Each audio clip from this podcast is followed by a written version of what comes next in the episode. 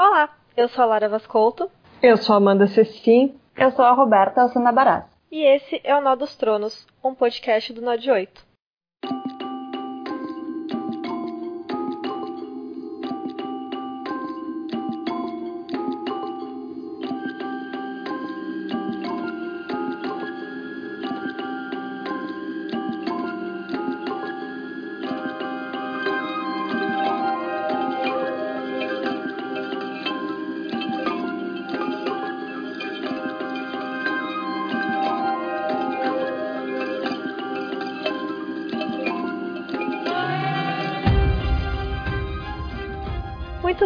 Muito bem, muito bem-vindos a mais um episódio do Nó dos Tronos.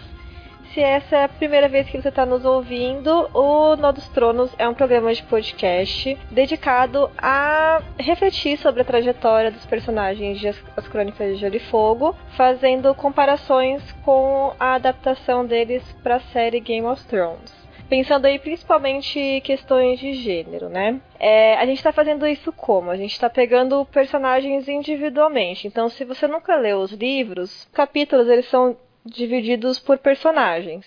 E esses personagens eles são chamados personagens de pontos de vista. Então, a gente vê os acontecimentos sempre sob o olhar de algum personagem, né? Cada capítulo é dedicado a algum deles.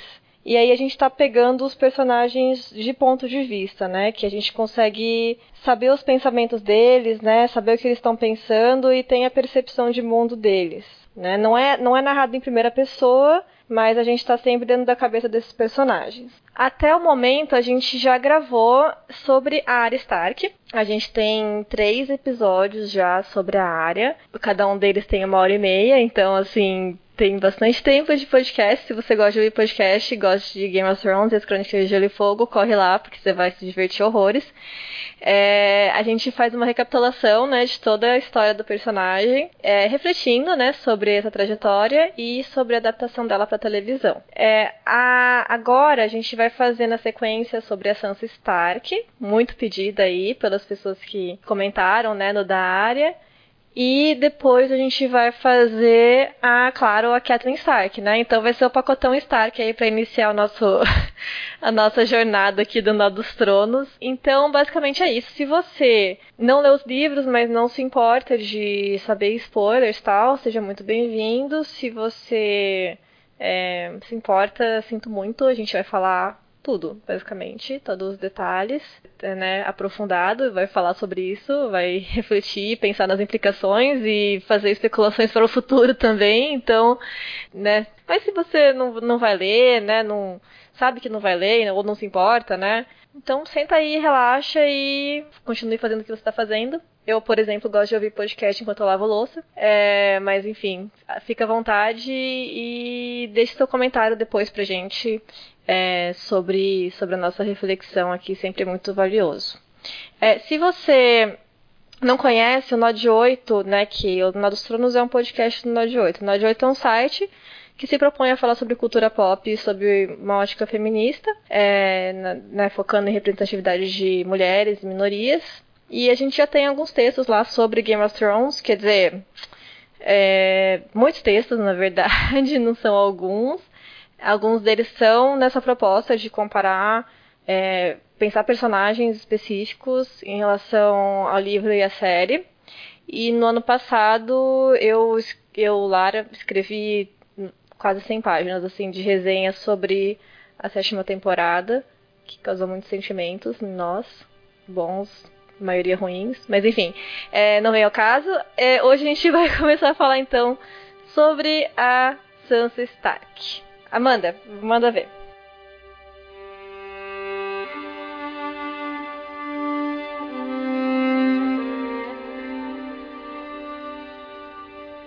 Olá, vamos começar então uh, com como que a Sansa inicia essa história no primeiro livro, A Guerra dos Tronos.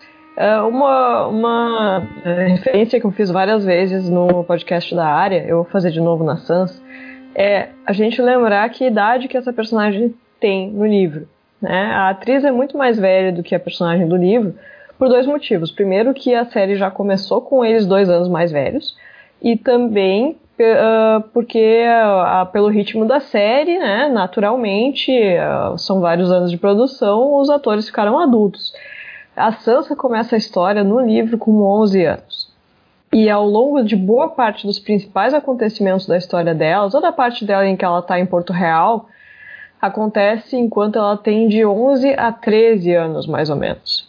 Então, uh, eu peço que vocês se lembrem como vocês eram com essa idade, com 11 anos, com 12 anos, com 13 anos, se vocês têm alguém próximo que tem essa idade, tenta sempre pensar naquilo que a gente está falando sobre a Sans com relação a uma menina dessa idade. Não com, não imaginem a Sophie Turner, a atriz.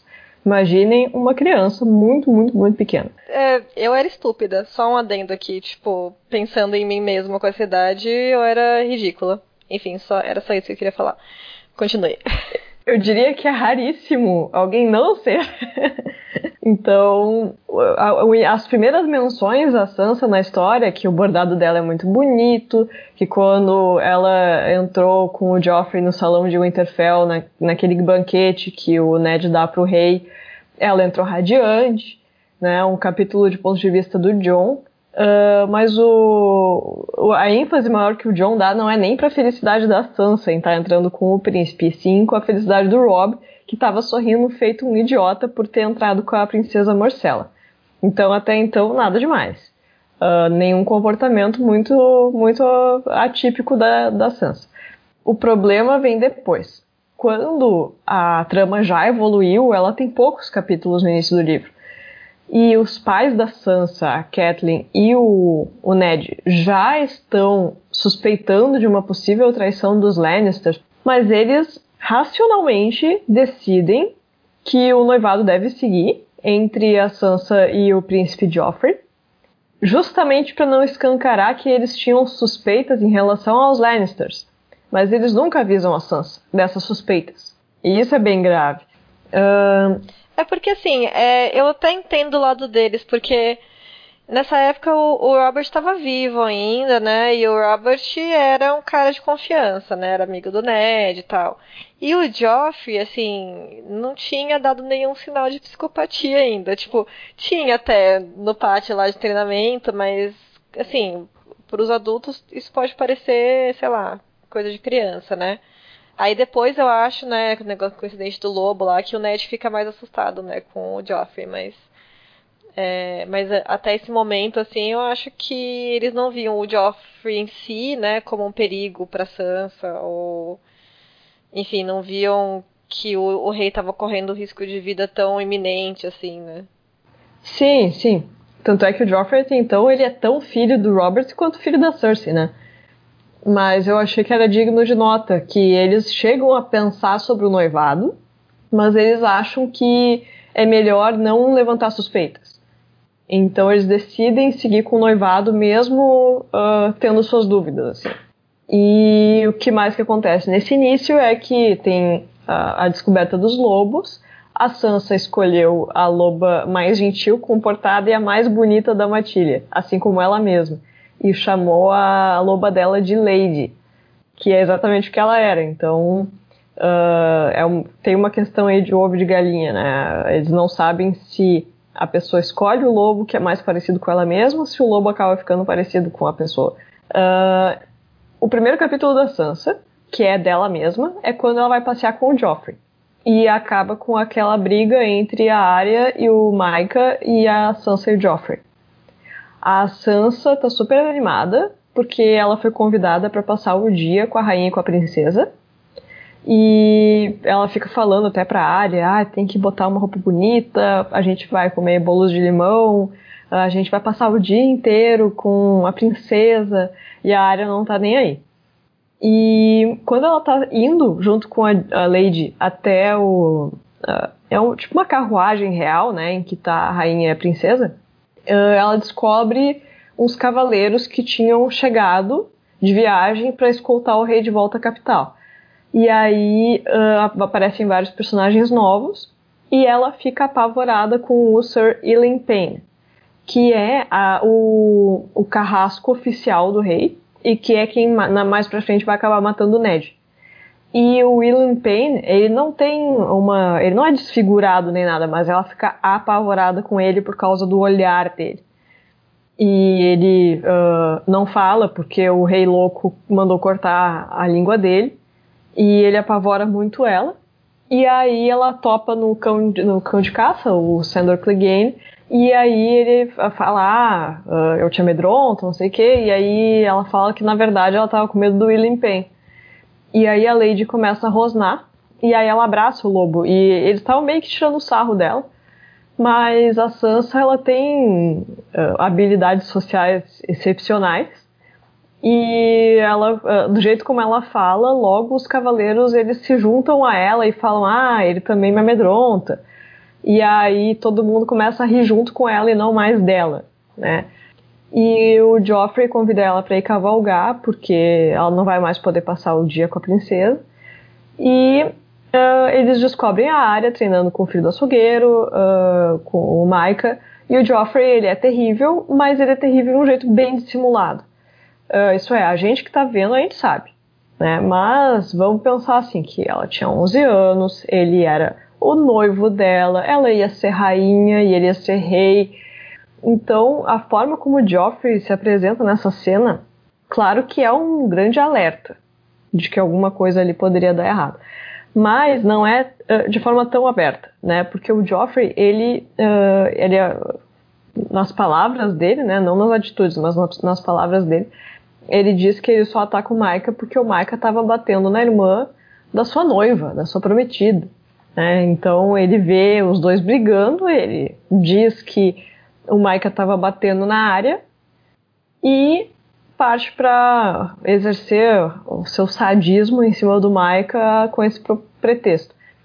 E a Sansa, ela já vinha desde o início do dia com medo de que a área estragasse o dia dela. Ai, porque a área não se comporta, a área não quer passar o dia com a princesa, porque a área não sabe como se comportar, porque a área é isso, é tudo culpa da área. Então, o... naquele momento, a área ela é abertamente agressiva. Ela manda eles ir embora, ela tira coisas, ela grita. Então, enquanto que o Joffrey não.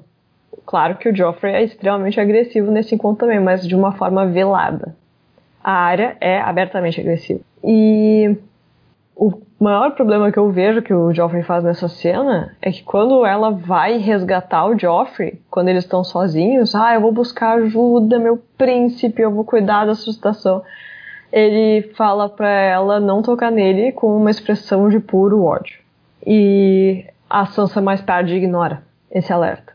É, eu acho que a gente até comentou no outro podcast sobre a área também sobre isso, né? Dela não ter percebido esse sinal inicial aí. E eu ainda mantenho que eu acho que ela fez vista grossa, assim, porque tem, tinha muito a perder, né? Se ela falasse, ah, mas talvez ele não seja um cara tão legal assim e tal. Baseado em uma.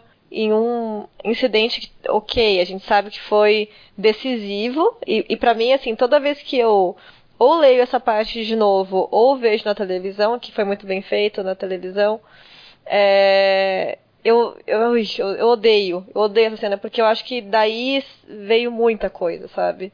Dessa, desse incidente, sei lá, abriu-se uma portinha pro inferno Stark ali, sabe? É, a gente sabe que é muito grande, sabe? Mas para ela eu acho que ela tinha muito a perder, sabe? Para falar, tipo, hum, não, não quero mais esse cara, ou talvez não seja tão bom assim e tal. Não, ela continuou jogando o joguinho, né? Tipo, vou ser rainha, estou prometida ao príncipe e tal. Fazendo vista grossa, né, para isso que aconteceu. Mas assim, foi muito sério mesmo. E a Sansa, ela tinha muita vontade de ser rainha. E ela nem era pelo poder, é, é, todas as vezes em que ela fala sobre o sonho dela de ser rainha é sobre ficar no, no trono do lado de um rei esplêndido, de lindo, maravilhoso e justo, enquanto ela troca cortesias com a corte, né? Recebe elogios ou então coisa assim. É, o sonho dela é esse. E as canções, né? Sim, e Sim, assim. É... Fala, vou. Desculpa. Uh, não, tranquilo. Uh, eu ia comentar que que parece que a Sansa está muito mais preocupada com o status, né? Como ela vai ser vista, uh, muito mais do que com o poder que ela poderia ter sendo rainha, né? Sim. É, é Bem assim, diferente da Cersei. Então, aí que tá, né? Porque a gente tem que entender que a Sansa, ela cresceu sendo preparada, de certa forma, a assumir um papel desse, né? Tipo, se for pensar nessa sociedade, ser rainha é, é o máximo que uma mulher pode chegar, né? Tipo assim, tanto em termos de poder, lógico, não acho que a Sansa está pensando em poder, mas assim, de, de ser a mulher, assim, perfeita, né? Dentro desse, dessa, desse ideal, do ideal feminino dentro de Westeros, assim, é tipo, é o máximo que ela pode almejar. Ela foi criada para isso, ela é filha de um lorde, né? Tipo, talvez se ela não fosse rainha, ela ia ser casada com algum outro lorde e tal, ainda assim ia ser da nobreza e tal. Então, assim, não dá para julgar ela por querer isso, sabe? Porque ela foi o que ela aprendeu a vida inteira e e por que ela não quereria isso, sabe? A área, ela não quer isso, e a gente falou sobre isso no, no, no episódio sobre a área, depois você vai lá ouvir. É, mas tem muito a ver com as questões de inadequação da área, né? Dela não querer, dela rejeitar essas coisas. Mas a Sansa, ela se adequava perfeitamente ao que era esperado de uma mulher, de uma menina, né, na idade dela. Então é óbvio que ela vai querer, né, continuar nesse caminho. Ela tá saindo muito bem. Só que eu acho que a, a grande coisa da trajetória da Sansa é que tudo isso vai caindo por terra, né? Conforme as coisas vão acontecendo, acontecendo, tudo que ela achou que era, que significaria, né, essas coisas, é bem diferente do que ela imaginou, né? Das canções que ela gostava e tal. Porque o norte é um lugar muito aparentemente muito idílico, né? Antes de acontecer tudo, parece que os Stark eram muito felizes, né? Pelo menos a Sansa me parece uma pessoa muito protegida, todos eles, na verdade, né? Olha o Jon Snow lá na muralha, sabe? Também, é cheio de ilusões, né? Ele acha que ele vai para um lugar, né, super honrado, daí ele vai lá e encontra um monte de estuprador e ladrão, sabe? E se ferra, até alguém falar fala assim, olha, não é assim que as coisas funcionam, amigo e joga um choque de realidade na cara dele. E o mesmo acontece com os outros, né? Sim, eu concordo totalmente. Uh, eu faço essas observações, mas eu não tô culpando a Sansa. sim, sim, sim. Não, aqui eu sei que as pessoas culpam, então, assim, eu já queria falar isso logo de cara, entendeu? tá. Uh, lembrando que até aqui não teve quase nenhuma alteração em relação à TV. Ah, uh... Teve uma alteração. Qual? É que eu acho que é é pequena, mas assim, acaba influenciando o olhar do, do espectador, sabe? Que é o fato de que os pais da Sansa, é, apesar de terem é, promovido o casamento dela com o Joffrey, né? É, na série, eles ficam meio exasperados, assim, com as expectativas da Sansa. É, sei lá, a Sansa tá falando, ah, porque o Joffrey é tão bonito, e será que vai me achar bonito? E eu quero ter os bebês dele, não sei o quê. E daí a Kathleen vai lá e rola os olhos, assim, sabe? Tipo, vira os olhos. E eu acho bizarro isso, porque ela também, tudo bem, é, que os Lannister não são confiáveis e tal, e ela tem preocupações, mas aquilo me pareceu muito assim, ai, que garota boba, sabe? que essa menina tá falando? Ela tá falando que vocês falaram pra ela, entendeu? A vida inteira. Só isso. E aí e eu o que acho provavelmente que acaba... a Kathleen. Exato. O que provavelmente a Kathleen também fez quando ela tinha cidade. Exatamente. A Kathleen, aliás, é uma pessoa que é muito antenada nessas coisas e ela defende muito o direito dos filhos dela, sabe? É um dos motivos pelo qual ela não gosta do Jon Snow. Mas ela é muito, muito ambiciosa. E ela sabe como a sociedade funciona. É, tudo bem, ela tem preocupações, mas eu acho que esse tipo de coisa, assim, acaba espelhando uma expectativa das pessoas que estão assistindo a série, porque a gente sabe que na, no mundo real a gente é, espera-se que a gente haja como um estereótipo feminino, né? Que a gente seja superficial e cuide da aparência e queira, né, tipo, casar e ser dona de casa e não sei o quê. É, e ao mesmo tempo a gente é ridicularizada por isso, né? Tem um texto até no blog da é, Guarda Bolsinha que fez muito sucesso, que é exatamente sobre isso, sabe? Por que, a gente odeia a Sansa? Porque a gente é ensinado a ser de determinada forma e ser ridicularizado exatamente por isso, né? Mulheres, em geral.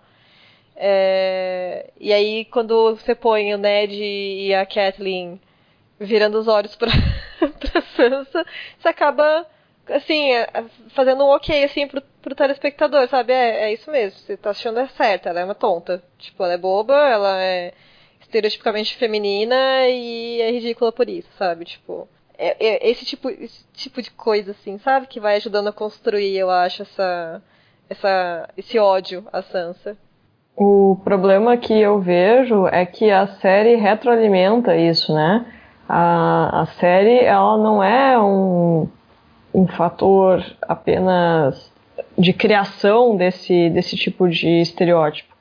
Uh, eu acredito que eles pensem assim naturalmente e a série acabe saindo desse jeito porque eles não pensaram. O, a, o motivo pelo qual a série agrava esse problema da misoginia contra a Sansa é muito, uh, em, grande parte, decorrente não de eles terem pensado que isso seria uma boa ideia, mas porque eles simplesmente fizeram no automático.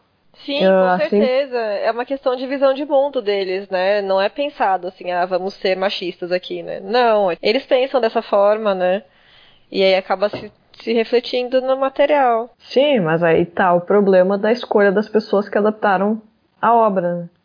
Com certeza. Exato, tipo, super dava para se aproveitar desses pequenos detalhes para subverter várias coisas e, e, os caras simplesmente ignoraram toda essa possibilidade, né? Exatamente por, por falta de informação, né? Se for parar pra, pensar. O que é Sim, é uma pena. É, é, que uma, uma pena porque a grande graça do livro é justamente que uh, ele foi escrito por uma pessoa que é extremamente feminista e o livro se passa num mundo mais misógino possível. Essa é a graça. O livro se passa em um mundo que é brutal com mulheres e o livro não é. O livro ele ele uh, ele subverte essas expectativas, como tu falou. Exato. Né? E tem tanta coisa nesse livro. Quanto mais você lê, mais coisa você acha. Sim, uh, mas aí de novo é aquela questão. Os roteiristas da série eles são movidos por eventos, por fatos. E uh, eles sabem desses eventos, eles contam esses eventos, e quando eles são bem fiéis à forma como aconteceu no livro, a série era muito boa. O problema é uh, o olhar narrativo. Eu, eu não entendo o suficiente dessa técnica para poder usar os termos corretos, então eu vou falar como leiga que tu tem ali uma, uma sala, né? Mas uh, quais aspectos tu quer colocar a tua lanterna, né? E destacar, aí vai da visão narrativa de cada um. Então, eles tinham uma, uma discussão entre a Kathleen e o Ned, eles colocaram a lanterna no lugar em que convinha para eles. É a mesma, praticamente a mesma cena. Mas o olhar de mundo, a visão de mundo deles acabou transformando detalhes que no, fim, no fundo são essenciais. Sim, eu acho que na, na cabeça deles foi tipo. Hum, essa cena ficaria melhor se fosse o contrário. Né? Se fosse ela pedindo pra ele ficar. Faz mais sentido dentro mais da minha sentido pro personagem. É, eles falaram isso para negar a aparição da Lady Stoneheart. A gente achou que não combinavam com a personagem. Oh my god! Não combinava não, porque vocês não fizeram a personagem para combinar. Pera, vamos parar, porque assim, a gente tá entrando na Kathleen. É verdade, A gente é vai ter que falar sobre ela bastante ainda. Então, sim, voltando sim. pra Sansa. Vamos voltar, vamos voltar pra Sansa. Uh, então, aquela cena ali do lago é muito parecida na, na série e no livro. E quando, uh, uh, depois que a área é, é, achada, todo mundo exige, né, a Cersei exige do rei que alguma resposta seja dada. E na série, quem traz a Sansa para testemunhar é a Cersei. O Ned achava que ela estava na cama dormindo e a Cersei fala: "Não tá não, tá aqui. Pode pode entrar na sala aqui, Sansa". Quer dizer, a Sansa já tá mais pro lado da rainha do que do Ned desde então na série. Enquanto que no livro ainda não. No livro, o Ned traz a Sansa. E ela, tanto no livro quanto na série, fala que não se lembra de nada. E a Arya fica muito braba, bate nela. A Cersei exige a punição de alguém e que pelo menos um lobo ela quer. E, bom, enfim, eles acabam matando a Lady, né? O Ned mata a Lady e manda levar o corpo dela pro norte. E aí as habilidades telepáticas da Sansa já acabam, né? Uh, ela é a criança Stark que menos uh, desenvolveu as habilidades dela de mudar de peles. E uh, isso tem bastante a ver com o fato de ela ter sido a, a que menos conviveu com o seu lobo. Depois, a corte lá, o, o rei e todo mundo que tá com ele, inclusive a Sansa, chegam em Porto Real e fica vários capítulos sem a gente ver ela. Então passa bastante tempo e a próxima vez que a gente vê ela é no torneio da mão do rei, que é o torneio que o Robert dá em honra da, do Ned. Aí uh, ela assiste, uh, ela inclusive ela critica muito a amiguinha dela, a Jane Poole. Elas têm a mesma idade e a Jane ela é filha de um intendente, né? Isso. Ele tem um cargo médio assim, né, no Interfell. Ele não é nobre, então, a Jane, ela tem a mesma idade, os mesmos interesses da Sansa, mas ela não tem a nobreza. E então a Sansa, às vezes, ela é bem cruel com a Jane. Nesse capítulo, por exemplo, ela critica a Jane por chorar e gritar quando um dos cavaleiros morre na, no torneio. E aí a Sansa fala, ah, ela é tão criança, sabe? A Sansa ficou meio chocada, mas ela ficou apática e ela não quis expressar nada porque ela era uma lady, né? Ela era uma senhora, então uh, ela, ela se diferencia da Jane e ela tá vivendo um sonho. Para ela aquilo ali tudo é um sonho. Ela tá inebriada, ela, ela tá nas nuvens. E depois da, da primeira noite do torneio, tem um banquete e aí o Joffrey senta do lado dela. E ela fica super nervosa, porque a última vez que ela viu ele foi a vez da briga. Mas aí ele logo mostra que ela não tinha motivo para temer e ele é mil vezes mais galante, mais cortês, mais romântico, mais solícito do que nunca. E a Sansa, ela ainda tá administrando o que aconteceu com relação à loba dela, mas ela nos pensamentos dela, ela fica se convencendo a limpar a consciência dela mesma porque ela fica meio culpada, pensando, não, mas uh, o Joffrey pode ter feito alguma coisa de errado, será que foi culpa do Joffrey? Será que eu deveria me envolver com o Joffrey se o Joffrey foi culpado pela morte da Lady? Uh, mas depois ela acaba, ela, ela negocia com ela mesma, não, não, não, não foi o Joffrey. As únicas culpadas foram a Arya e a Cersei que pediu para alguém matar um lobo. Então, depois, mais pra frente, ela vai confiar cegamente na Cersei. Quer dizer que a, a Sansa, ela esquece quem ela confia e quem ela não confia muito rápido. Mas, de novo, né? 11 anos. E aqui eu queria fazer uma, um comentário, assim, não relacionado. Que tem um canal no YouTube chamado Vsauce. E ele fala sobre ciência. E tem um vídeo deles que fala sobre por que, que o ser humano beija, né? Mas ele acaba falando sobre vários estudos científicos e vários assuntos acabam entrando assim né, nesse vídeo. E um dos, um dos temas que ele cita, que é muito interessante, é um estudo uh, de um cara chamado Guy Murchie, que ele uh, fez o seguinte estudo. Ele dividiu três grupos de cães.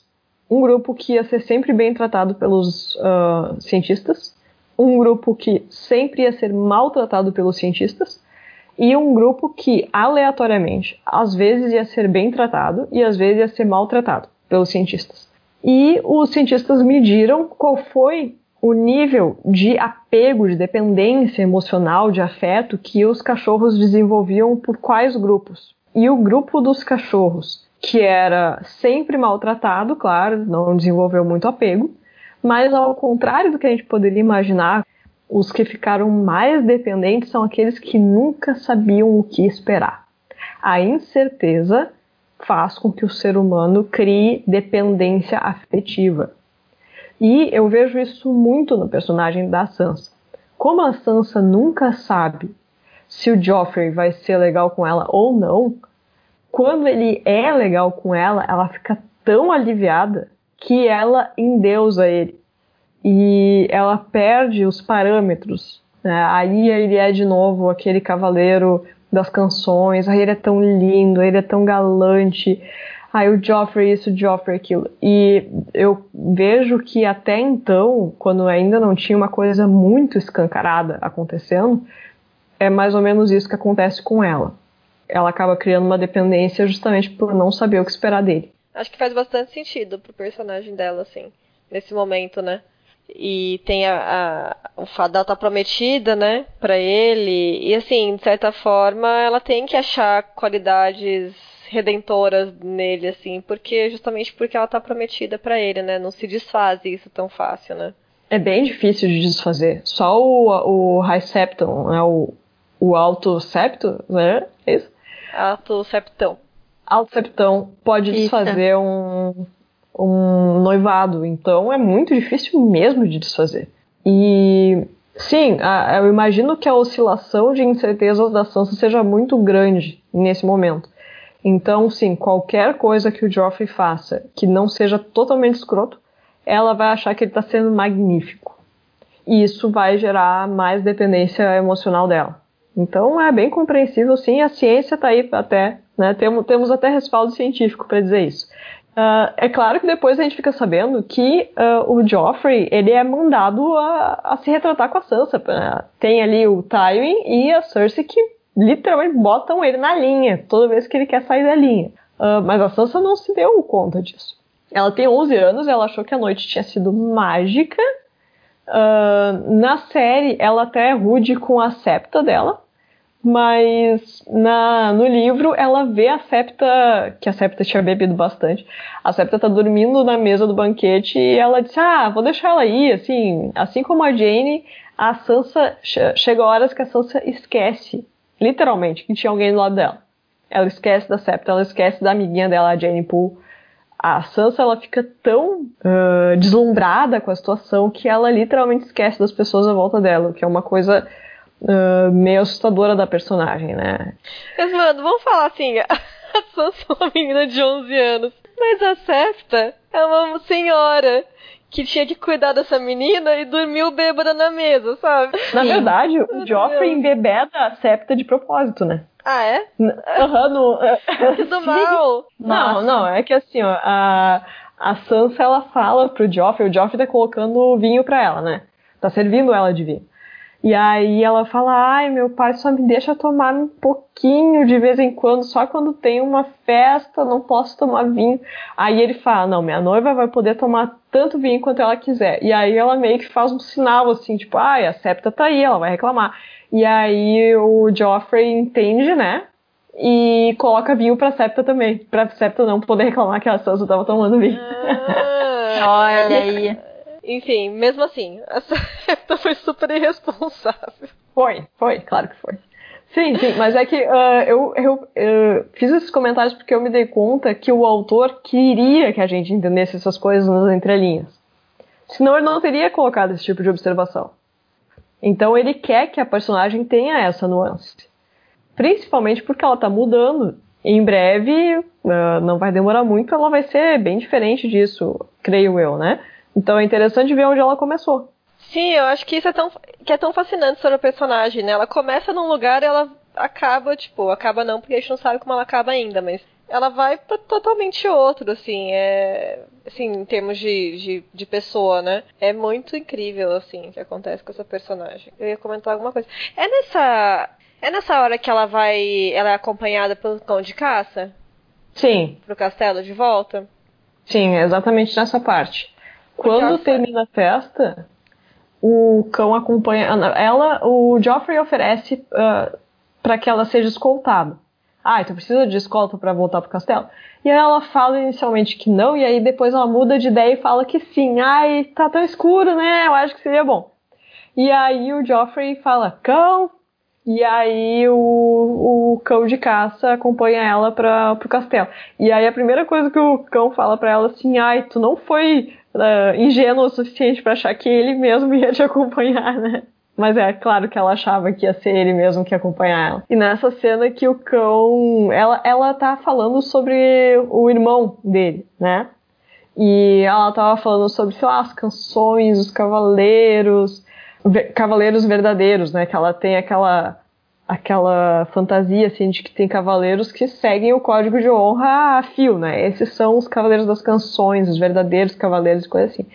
E aí ele tá, eh, ele fica meio ofendido porque ele odeia o irmão. E aí ele resolve contar para ela a história de como que o irmão dele deixou ele todo queimado, né? ele assusta ela pra caramba, né? O, a, até ele falar isso, ela tá super assustada com ele. Mas quando ele fala isso, ela muda. Ela não tem mais medo dele. Ela sente compaixão. E isso que é uma cena que eu imagino que pra ela seria bem assustadora, porque eles estão sozinhos num campo escuro, totalmente escuro, longe do castelo, e ela não consegue nem enxergar ele de tão escuro que tá. E ele é gigantesco e ela é uma menina de 11 anos, então eu imagino que ele, ele devia ter o que? Uns 2 metros e 10 por aí de altura. E ela era baixinha, pequenininha. E ela sente compaixão por ele nessa hora. Eu acho muito significativa essa cena, assim, porque ela, ela mostra bem, assim, né, como a Sansa é uma pessoa gentil, né? Ela é uma pessoa que consegue sentir compaixão até por alguém que assusta ela desse jeito, né? o cão de caça, além de ser grande, feio, ele é grosseiro, ele fala, ele tira sarro dela. É, sim, esse negócio que você falou, que ele fala, né? Ah, você não achou que o Joffrey que ia te, te levar pro castelo, né? É, e ela achou isso, né? É, é uma coisa que ele faz o tempo todo. Ele tá sempre botando em xeque as crenças da Sansa. Ele faz esse papel com ela, né? ele tira sarro dela pelas coisas que ela acredita e, e acaba transformando um pouco a visão dela, né? E essa, essa é a primeira vez, eu acho, que ela tem um, um choque de realidade, assim. Porque até ali tá tudo mágico, tá tudo lindo, são as canções, são os cavaleiros, não sei o quê. E daí o, o Sandor Clegane vai lá e fala pra ela, ah, é, cavaleiro? Você sabia que aquele cavaleiro lá, meu irmão, botou minha cara no, no fogo quando eu era criança, porque eu peguei o brinquedo dele? O é, que, que você acha que cavaleiro faz? Né? E mais pra frente ele vai falar para ela, né? Esse cavaleiro tá aí para matar, não tá aí para salvar ninguém, para é, cuidar de, cria de criança, de mulher, respeitar, não. São treinados para matar. Você acha o quê? Né? E essa, essa parte aí do torneio, eu acho que é a primeira vez que isso acontece, que ela tem que se confrontar, assim, ela, ela tem que é, rever a visão de mundo dela, né? o cão de caça força ela a fazer isso. E é um momento Sim. que a gente vê uh, uma demonstração de empatia dela, né, de compaixão e tal. Ela fala para ele, né, é, ah, ele não era um cavaleiro de verdade, né? Ela é muito gentil com ele nessa hora, porque é uma coisa que traumatizou muito ele, né? É... Sim, definiu a vida dele inteira. Sim, e eu acho que, tipo, esse, esse acontecimento em específico dá uma grande dica, né, do potencial que a Sansa tem, teria, né, para se tornar uma personagem uh, que ela realmente acaba se tornando, né, no, no futuro da, da história, uh, muito mais do que só uma criança bobinha. Sim, com certeza. Enquanto na série isso é feito de uma forma que é, acaba usando de, sei lá, violência contra personagem, sexualidade, né? Na quarta temporada foi sexualidade, depois foi estupro contra ela e tal no livro é uma coisa muito mais interna, de transformação interna, né? De é, resposta a essas, essas vivências que ela vai tendo que vão confrontando a visão de mundo que ela tem e ela vai se adaptando e vai mudando e vai se tornando uma pessoa mais analítica, mais estratégica, né? Que consegue ler as pessoas e tal. Que seria muito mais interessante de ver na televisão, né? E é muito interessante de ler nos livros, assim. Mas... É, dá para entender que é uma, existe uma dificuldade em adaptar pensamento. E a Sansa, ela tá sempre disfarçando o pensamento real dela. Então, no livro é muito mais fácil de, de ela realmente ter alguma competência para realmente se disfarçar, né? Na série, se ela se disfarça bem demais, o, o espectador não fica sabendo. Então tem essa dificuldade na, na adaptação. Sim, mas eu acho que tipo eles podiam ter tentado alguma coisinha, sabe? Porque do mesmo jeito que em dado momento a gente percebe que o Joffrey é um baita dissimulado, sabe? Mostrar um pouquinho mais isso, porque no fim acho que demora muito para mostrar. E eu, eu nem sei exatamente em que momento a série começa a transparecer que a Sansa é muito mais do que a gente achava no início. É meio que feito de repente, né? na série, assim, tipo, ela de repente como se virasse uma chavinha, assim. Ela... E aí depois a chave desvira. Exato. É. KKK. Os, os, caras não sabem o que eles querem da Sansa, né? Cada, cada temporada a gente tem uma utilidade diferente para ela, sabe? Exato. Nada é sagrado. Tudo pode ser mudado. Então, em uma temporada ela aparece com um vestido super sedutor, do tipo assim, dando um sorrisinho, meio que viu só, tô entrando aqui no jogo dos tronos. Na temporada seguinte, ela tá sonsa de novo, e aí ela é casada com o Ramsey, e ela não faz nada. É o plano mais imbecil da história, né? Mas enfim. Continuando. Então, vou, já que eu mencionei o plano com o Ramsey, isso me lembra do Mindinho. E essa cena é importante, porque na série, quem conta a história do senador Clegane, o cão de caça, é o Mindinho. E no livro, o cão que conta isso pra Sansa, e no final do capítulo, o capítulo termina com ele deixando ela lá no castelo e quase que encostando a cara dele, que é toda queimada, vamos lembrar, na cara dela ele faz ela ver ele, porque ele já tinha percebido que várias vezes ela tinha curiosidade de olhar para a cara dele, e ela desviava o olhar para não ser rude. E aí ele faz ela olhar para ele e fala assim, ó, se, a história que eu te contei hoje, se tu contar para qualquer pessoa que seja. E aí ele fala principalmente pro Joffrey, né? Eu te mato. então, acho que foi a experiência mais traumática para Sansa até então na vida dela. Uhum. É uma pena que não tenham feito essa cena na série, porque, pra, como eu disse, né, eu acho que é muito significativa, assim, pra informar a personagem, sabe? E na série é, é só uma exposição, né?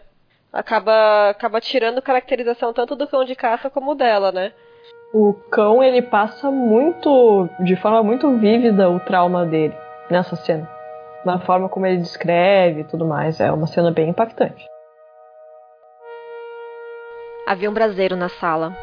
Gregor não disse uma única palavra. Limitou-se a me colocar debaixo do braço e a enfiar o lado da minha cara nos carvões em brasa, deixando-me lá enquanto eu gritava sem parar.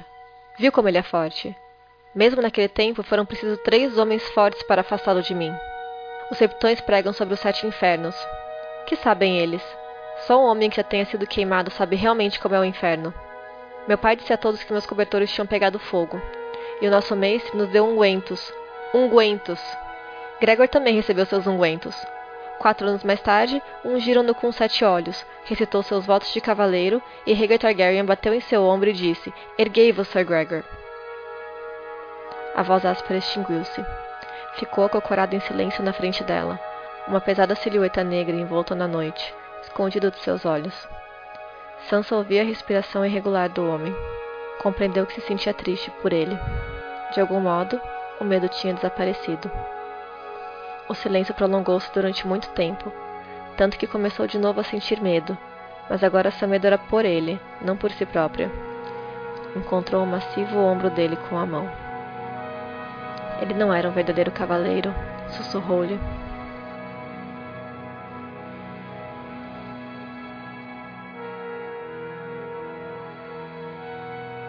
Uh, bom, depois disso, uh, e, e, até mesmo falando com o cão, ela sempre está buscando ser o mais cortês possível, né? Dizendo coisas que não fossem ser mentiras, mas que sempre fossem ser elogios.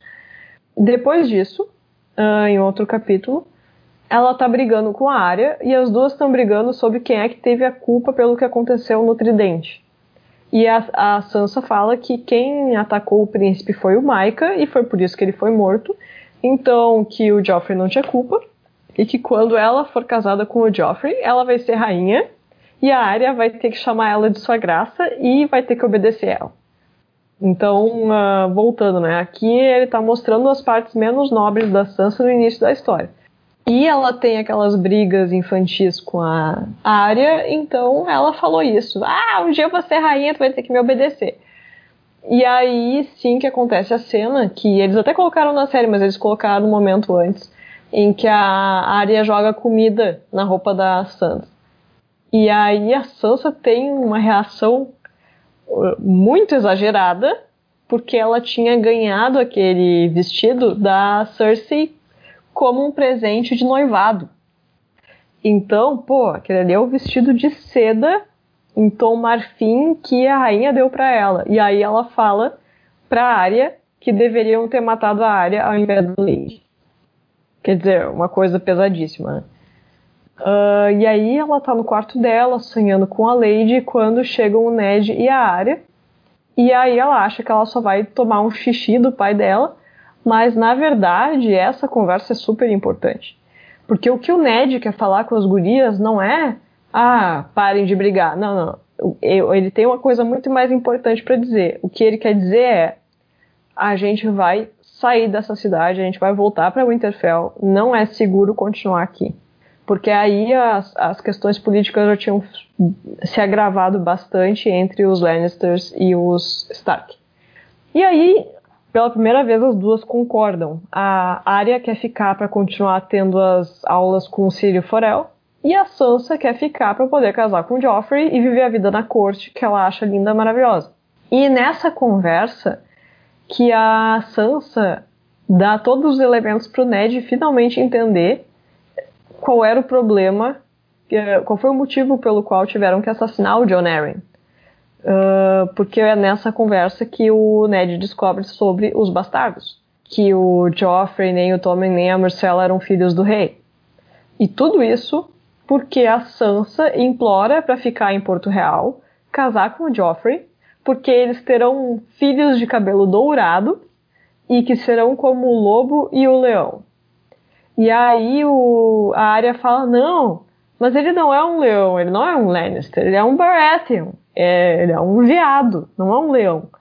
E aí a Sansa começa a falar: Uh, não, ele não é nada como aquele rei horrível que tá sempre bêbado, que é feio e gordo. Ele não tem nada a ver com o rei. E aí o Ned se dá conta. É ali que cai a ficha. Ele tem tudo a ver com quem? Com a Cersei e com o Jaime Lannister. Então ele não é filho do rei, essa é a verdade que causou a vida do Jon Arryn. E aí é que o Ned se dá conta que eles têm que sair correndo, né? Que eles vão pegar um barco imediatamente, que não é para contar para ninguém, e que ele ia dar um jeito de casar ela com um lord, que ele ia fazer algum tipo de compensação para Sansa, mas que eles tinham que ir embora sem avisar ninguém. Depois a gente fica sabendo que a Sansa avisou a rainha. Uh, o outro capítulo da Sansa acontece depois que o que já teve o golpe uh, contra o Ned e a Sansa ela passa três dias confinada numa torre com a Jane Poole, só as duas num quarto, uh, incomunicáveis com o resto das pessoas, né? As únicas coisas que eles fazem é, é, é levar comida para elas, mas ninguém responde o que está acontecendo. Elas sabiam que bastante gente tinha morrido, mas não sabiam o que estava acontecendo. E a Sansa, ela tá cansada da companhia da Jane, porque a Jane é infantil demais. Ela, ai, ela é tão criança. Né? A Sansa sempre achando a Jane muito criança. E a Cersei manda chamar a Sansa. E a Sansa, de cara, a primeira coisa que ela faz é reclamar da Jane Poole. E aí o conselho fala: quem é que tá lá com a Sansa? Tipo, que guria é essa? Ah, ela é filha lá de um cara de Winterfell. É bom, a gente tem que dar um jeito nela, né? Tipo, a Cersei ela fica com medo do que a Jane poderia falar pra, pra Sansa. E aí o, a Sansa fala: Ah, mas vocês vão deixar ela ver o pai dela, né? Bem inocente, né? Não sabe que o pai dela tá morto faz tempo. Mas o Mindinho se voluntaria a levar a Jane Poole até o pai dela. E aí, no fim das contas, o Mindinho ele coloca a Jane Poole para se prostituir para ele. E é isso que acontece por anos com a personagem da Jane Poole. E lembrando que ela tem a mesma idade da Sansa. Então aqui ela tá. Uh, no final do primeiro livro, ela tá com entre 11 e 12 anos. Uh, e a Sansa nem sabe que causou isso. É muito e... trágica, né? A personagem da Jane. Sim, ela é a maior coitada da história toda. Uh, isso também me lembra uma coisa que eu lembro de ter falado em outro episódio, que a gente se importa muito com as coisas ruins que acontecem com os nossos personagens de ponto de vista, né? A gente empatiza muito com eles. E a gente esquece que eles são nobres, eles são a nata da nata, eles são as pessoas menos atingidas por essas coisas todas. Mas estou me adiantando, vou voltar. O, nessa conversa, eles, o, o pessoal do conselho, que seria o Varys, a Cersei, o Mindinho, eles ficam aterrorizando a Sansa com a ameaça de ela não poder mais casar com o Joffrey. E para conseguir que ela colabore, eles colocam isso uh, numa mesa de negociação. Tu manda uma carta para cada pessoa da tua família para convencer eles a uh, jurar lealdade para o Joffrey, reconhecer ele como rei, ou se, tu, se a tua família for toda de traidores, aí tu não vai ter como casar com o Joffrey. Mas se tu conseguir trazer a tua família para jurar lealdade, então vai estar provado que o único traidor da tua família era o Ned. Então tu não vai ter sangue de traidor, porque ele vai ser um caso isolado. Então é mais ou menos isso que eles colocam na mesa, assim, essa proposta que eles fazem para ela. E é só nessa conversa que é revelado como um flashback que a Sansa escapou da septa para poder ir até a rainha para contar para ela dos planos do Ned que o Ned tinha intenção de tirar eles da capital. A Sansa, ela acha que o pai dela não entende. E como o pai dela não entende, ela se sente no direito de pleitear o interesse dela com a rainha. E uh, questão de horas depois de ela entregar os planos do Ned para a rainha, a luta começou. Mas aqui eu vou fazer outro parênteses. Não foi só a Sansa que causou isso. É, todo mundo gosta de colocar a culpa disso na Sansa. A Sansa não deveria ter ido falar com a Cersei, isso daí é fato. Mas a Sansa, ela tinha 11 anos e ela achava que ela estava apaixonada pelo, pelo príncipe. Nada justifica que o Ned, adulto, tenha ido falar com a Cersei e entregado que ele sabia a história dos bastardos. Então tem essa discussão, né? Ah, quem é que foi o culpado? Quem é que matou mais Starks? Né? Muitos comentários na internet sobre isso. No fundo, o que, que, é mais grave, né? Um, um lord que governa todo o norte, que governa um quarto do reino e agora é mão do rei e acaba governando na prática meio que o reino inteiro. Uh, ele toma tantas decisões tão estúpidas e todo mundo culpa a guriazinha de 11 anos. Pois é, a Sansa, ela vai falar com a Cersei como uma criança que tá sendo contrariada, né? Ah, Cersei, meu pai quer ir embora, mas eu ia casar com seu filho, e agora, né? Tipo, não é para ferrar ninguém, né? E assim, tem a questão também de que o Ned nunca é totalmente claro com as filhas, né? Ele não fala assim, não confie nessas pessoas, não confie na rainha, não confie não sei quem. Não, tipo, ele fala que, que, elas, que eles vão embora né? E não, não abre totalmente o jogo, e esse é um grande erro, né? É, uma, é, é um erro que é, não só ele faz, como o Jon Snow também faz. Eu não sei porque eu fico voltando no Jon Snow, mas enfim, que o Jon Snow é muito parecido com o Ned, né? É, de não se comunicar direito com as pessoas. porque ele não falou direito, sabe? E aí eu acho que ela agiu de uma maneira infantil, como qualquer outra criança faria, sabe?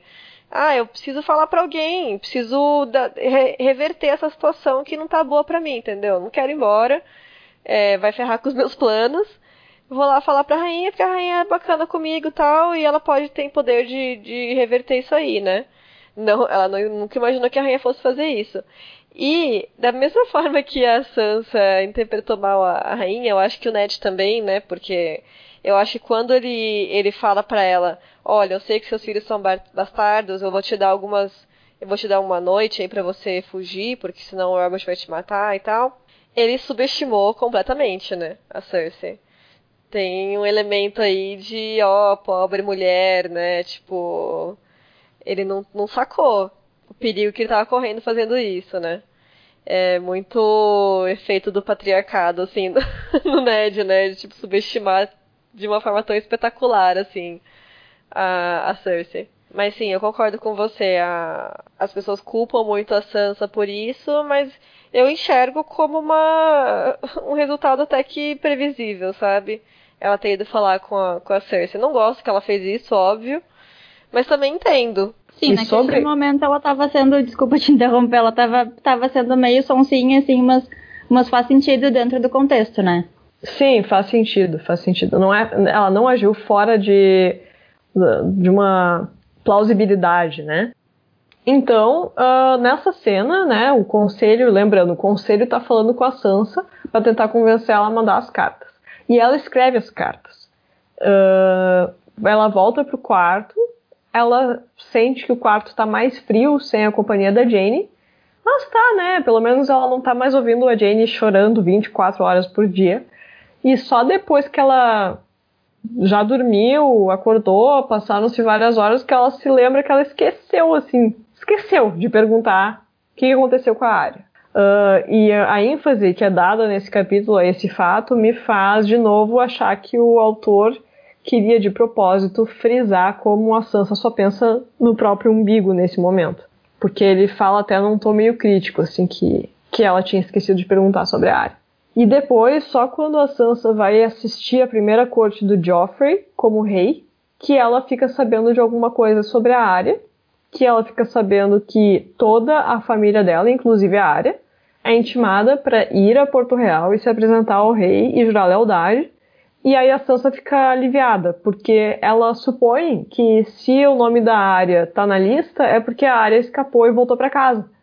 Então ela acha que a área pegou o barco e tá salva em casa. E nessa sessão de corte que ela implora por misericórdia pelo Ned, e o Joffrey sorri para ela, e aí ela tá super convencida da bondade do Joffrey, que ele vai ser justo, uh, que ele vai ter misericórdia. E eles fazem aquele teatrinho de novo de que para ter misericórdia o Ned precisa confessar. E aí a gente sabe depois pelos outros capítulos que o Ned é convencido a confessar pelo bem da Sansa. E ele é executado mesmo assim. Eu gosto muito de quando ela vai suplicar pela vida dele que foi uma coisa que fizeram na série também. Fico feliz que colocaram isso, sabe? Porque eu acho que exigiu bastante coragem dela, sabe? Na frente de todo mundo lá e pedir pra, pra poupar a vida dele, né? É, e eu, eu só queria fazer um momento de apreciação pela cena da, da execução do Ned, que eu acho sempre muito doloroso de assistir, né? Eu odeio, mas eu acho que foi feito muito bem na série. Eu gosto muito quando. do, do plot twist, assim, sabe? Tipo, ah, minha, a, a minha prometida pediu, minha mãe falou pra mandar pra muralha. Mas elas têm corações fracos de mulheres, tipo, aí todo mundo vai se desesperar, né? A Sansa, tipo, não, não, não, não, não, não, o Varys vem correndo, né? Eu adoro essa cena, é muito boa. Porque foi uma jogada de praticamente suicídio político que o Joffrey Exato, fez naquele momento. Não, totalmente. então, é, eu concordo, essa cena ficou muito, muito bem feita na série. Uh, um, é, que é super importante, né? Porque ela é a principal cena da temporada inteira. Uma observação também em relação a essa última temporada que a Arya fala que a Sansa tava toda bonita lá na execução do pai dela tal, mas assim, não, a Sansa né, tem, é segurada por vários guardas, assim, né? Quando pegam o pai dela pra cortar a cabeça e tal, ela desmaia, tudo. Tipo, não foi bem assim, Arya. Mas enfim. Não foi nada assim. Inclusive, é. ela era forçada a ficar bem vestida. Uh, e nos capítulos em que a gente vê os pensamentos dela, a gente sabe. Uh, nesse, agora uh, a gente está entrando no último capítulo dela do primeiro livro. Nesse capítulo, ela, ela explica, né, no pensamento dela, que desde que executaram o pai dela, ela está presa em um quarto, com as janelas fechadas, ela não sabe quando que é dia, quando que é noite, ela dorme e chora, e dorme e chora, e ela não consegue comer, e tanto quando ela tá acordada quanto quando ela tá dormindo, ela só pensa no pai dela, ela sonha com o pai dela, ela, ela acaba revendo a, a cena da execução de novo, e de novo, e de novo, e de novo, e de novo.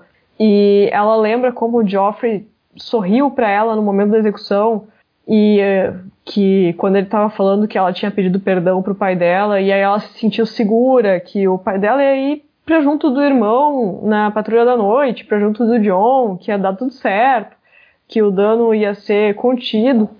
Uh, mas quando é, ele mudou, né, o, o mudou o rumo da coisa, que ela não conseguiu evitar de olhar, que os joelhos dela cederam, ela caiu, mas ela acabou olhando.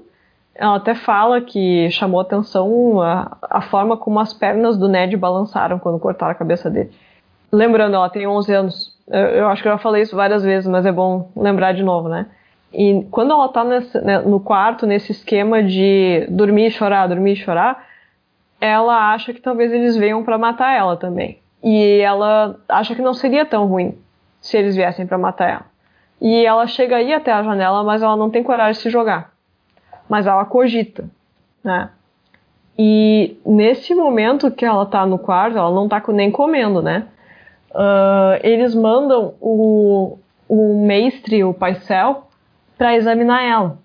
Só que eu, eu só me dei conta do que acontece nessa cena porque eu li na internet. alguém fazendo algum comentário sobre essa cena. O Paisel, ele é um pedófilo. Né? Ele, normalmente, ele arranja umas menininhas para ficar com ele. E nessa cena em que ele examina a Sansa, uma das aias, né, uma das damas de companhia da Sansa, segura a Sansa à força, o Paisel despe ela inteira e ele examina ela, tocando ela de ponta a ponta. Mas depois ele só dá para ela, sei lá, um, um, uns extratos de ervas, umas coisas assim, e deu para ver que ele não tinha nada que examinar ela, ele só era um pedófilo querendo pegar nela. E Nossa, que... não lembrava disso, que, que tenso. Sabe por quê? Eu é que é uma não, frasezinha. É uma linha. É uma linha no parágrafo. Uhum. Ele não dá nem destaque para isso. Ele dá muito destaque pro quanto ela tá chorando. Uh, ela tá muito traumatizada e quem acha que a Sansa não sentiu a perda do Ned é porque não tá sabendo de nada. Vai ler o livro, porque nesse capítulo ela tá num estado deplorável. Ela tem tendência suicida mais de uma vez nesse capítulo, inclusive. Uh, só que ela tá lá no quarto há não sei quanto tempo e aí o Joffrey aparece com vários cavaleiros da Guarda Real e ele diz pra ela: Ó, oh, eu quero te ver na corte hoje. Né? Mas ele meio que fala assim, tipo, tu vai estar tá apresentável, porque agora tu não tá apresentável. E aí ela diz que não quer ir. E o Joffrey manda alguém bater nela. E aí ela cai no chão com o lado do rosto dela todo ensanguentado. E ela quer se recusar aí. Ela fala que odeia o Joffrey. E aí o Joffrey fala, ó, uh, tu, eu preciso mandar alguém bater em ti de novo ou, ou tá bom, né? Tu vai ir pra corte hoje, ponto final. E aí o cão, ele, ele tira ela da cama e ele avisa ela, né? Uh, pra fazer o que ele quer. Tipo, dá pra ele o que ele quer, né? Pra, faz a tua vida mais fácil. E aí, quando a Sansa olha pro Joffrey, ela enxerga ele de verdade pela primeira vez na vida. Que ela disse assim, como que eu já pude achar ele bonito antes? tudo que ela achava bonito nele, quando ela olha agora, ela acha que ele é horrível. Ela, vê ele como uma criatura monstruosa. Tem gente que não se deu conta, tem gente que realmente acha que na série ela continua querendo casar com o Joffrey um tempo depois. Mas não tá vendo que ela tá só garantindo a própria sobrevivência, porque a partir do momento em que o Joffrey traiu a confiança dela e matou o pai dela, ela odeia ele com todas as forças. Então, não, ela não está fazendo vista grossa pro Joffrey a partir desse momento. Mas ele já deixou bem claro que ele vai mandar os guardas baterem nela. O quanto ela resistir, ela vai apanhar. E a Sansa responde para ele que não quer casar com ele, porque ele cortou a cabeça do pai dela. E ela fala verbalmente. Depois ela aprende a não falar mais, mas aqui ela fala verbalmente que ela odeia o Joffrey. Ela fala, eu te odeio. E aí a Sansa pergunta pro cão o que, que o Joffrey quer. E o cão responde, ele quer que tu sorria, que tu uh, cheire bem e que tu seja a sua amada querida. Ele quer que tu recite todas as suas palavrinhas bonitas, assim como a tua septa te ensinou. E ele quer que tu ame ele e que tu tenha medo dele. É isso que o Joffrey quer. E o cão explica isso pra, pra Sansa. E depois o Sir Meryn, que é o, guarda que tinha batido nela, volta ela para trazer ela até a corte. E ali eu acho que é um ponto bem importante do desenvolvimento da personagem, porque quando ela tá falando com ele, ela meio que vai testando o território, assim, ela vai testando o que, que ela pode falar para ele o que, que ela não pode falar para ele. E aí ela fala para ele que ele não é um cavaleiro de verdade, e ele não esboça reação nenhuma. Aí ela fala que ela não quer ir pra corte, e aí ele fala que ele vai cumprir ordens, e ela também deveria cumprir as ordens, mas tipo. Uh, ele não esboça emoção nenhuma em nenhum momento do diálogo. E aí ela se dá conta que o Sir Meryn não odeia ela e também não ama ela. Ele não sente absolutamente nada por ela. Que para ele ela é só uma coisa. Então ali foi a primeira vez que ela olhou para uma pessoa assim, sem a, a, aquela camada de fantasia, né? Tá crescendo, né? Tá aprendendo. E durante a sessão da corte, o Joffrey, ele é um sádico. E o Joffrey, quando termina a corte, ele vai encontrar a Sansa. E ali é que ele é sádico de verdade com a Sansa pela primeira vez, tirando a, a execução do Ned, né? Quando estão só os dois, aqui é a primeira vez que ele realmente exerce aquele poder que ele pode exercer sobre ela e fala pra, pra ela assim, é, ela fala, ela faz algum comentário que ele fala assim, é, minha mãe já tinha me avisado que tu é muito burra. E aí ela fica chateada porque ela não imaginava que a Cersei falaria isso dela. Ela achava que ela estava bem com a Cersei. Ela uh, já odiava Joffrey, mas só então que ela se deu conta que a rainha não tinha sido sincera com ela, porque até então a rainha também tinha pedido por misericórdia pro Ned. E foi ali que ela se deu conta que não, que a rainha também não era confiável. E aqui a Sansa tá no final do livro com alguma coisa entre 11 e 12 anos de idade, né? E o, o primeiro assunto que eles debatem é quando que a Sansa vai poder engravidar. Uh, porque ela não menstruou ainda, né? Aí ela responde que normalmente as meninas nobres menstruam entre 12 e 13 anos. E aí o Joffrey fala que assim que ela menstruar, ele vai querer colocar um bebê na barriga dela e que se o bebê também nascer burro igual a ela, ele vai mandar cortar a cabeça da Sansa e casar com outra mulher, porque ele não quer bebês burros. E é nessa cena que o Joffrey leva ela para ver as cabeças, e aí a Sansa se dá conta que ela vai ser obrigada a olhar, porque se ela não olhar, ele iria forçar ela a olhar de alguma outra forma. Então que era melhor ela simplesmente olhar, mas não enxergar. Né? Ela pode olhar, mas ela não precisa ver.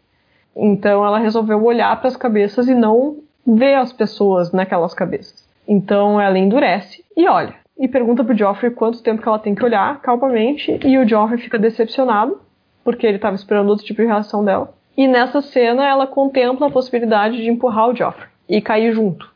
Mas o cão se dá conta e ele se coloca entre os dois muito rápido, então a Sansa não teve tempo de fazer nada. E o cão uh, se coloca entre os dois com o pretexto de limpar o sangue do rosto dela, porque ela tinha apanhado de novo. E aí acaba o capítulo com ela agradecendo o cão por limpar o sangue no rosto dela, porque uma dama nunca esquece sua cortesia. E é assim que acaba o primeiro livro, a participação da Sansa.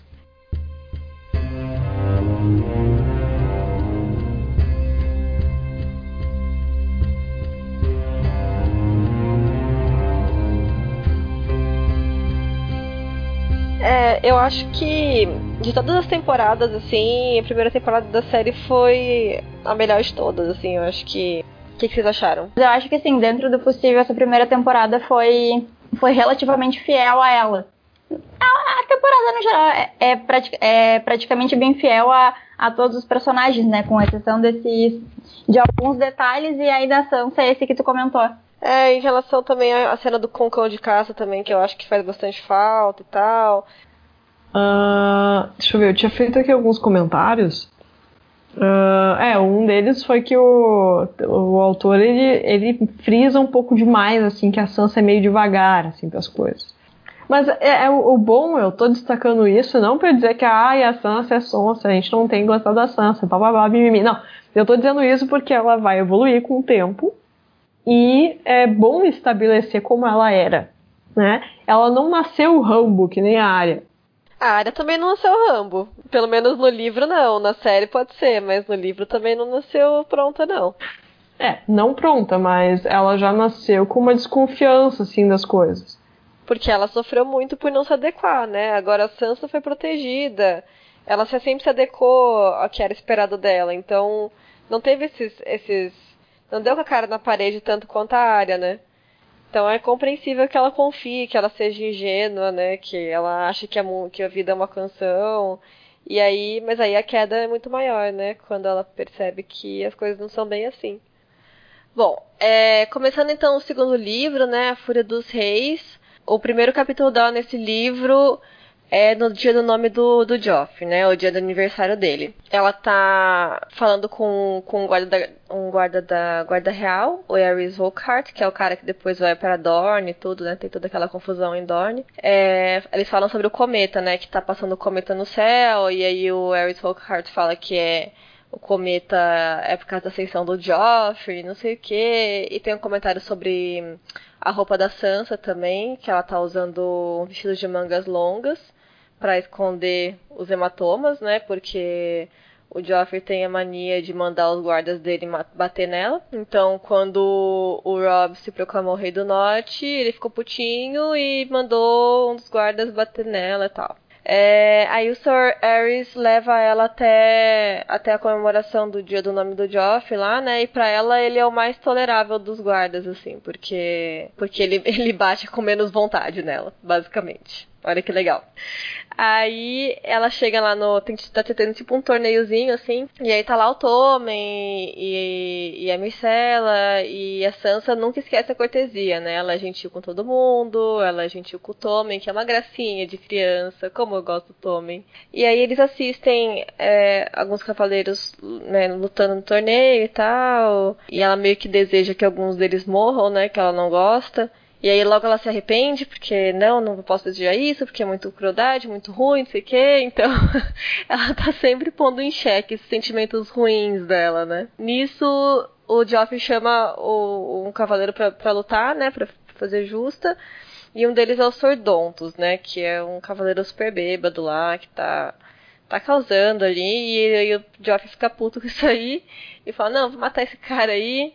Aí a Sansa fala: Não, não, você não pode matar ele porque, né, vai dar azar para você. Fica meio que bajulando ele, falando: Não, porque você, você não pode fazer isso, vai dar azar. Aí ele fala: Ah, mas é, deixa então, eu vou. Eu vou matar esse, esse bobo aí amanhã, né? Ela fala, ah, não, você é muito esperto, realmente ele é muito bobo, ele não deveria ser cavaleiro, ele deveria ser um bobo da corte, por que você não transforma ele em bobo da corte, né? Aí o jovem fala, ah, é, tá, tá bom. Aí então ela salva a vida do Dontos, né? Isso vai ser importante mais tarde. E nisso o Tyrion chega. O Tyrion tava. Foi tinha sido feito prisioneiro lá pela Kathleen, né? Acabou perdido lá nas montanhas da Lua, voltou com um monte de, de gente da, das montanhas.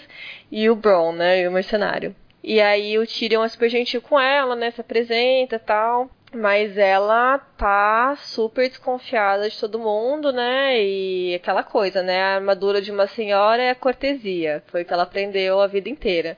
Então ela é gentil com todo mundo, ela é cortês com todo mundo, mas ela já não confia mais em ninguém. No outro capítulo, ela recebe um bilhete no quarto dela para ela ir ao bosque sagrado do, da fortaleza. É, nisso ela tinha acabado de, de ser espancada pelo Sir, Sir Mary, né, que é um, um guarda da, da, guarda real também, ele bateu nela no estômago. Por quê? Porque os guardas só batem nela no corpo, né? Porque o Joffrey não quer que machuque a cara dela porque ele gosta dela bonita.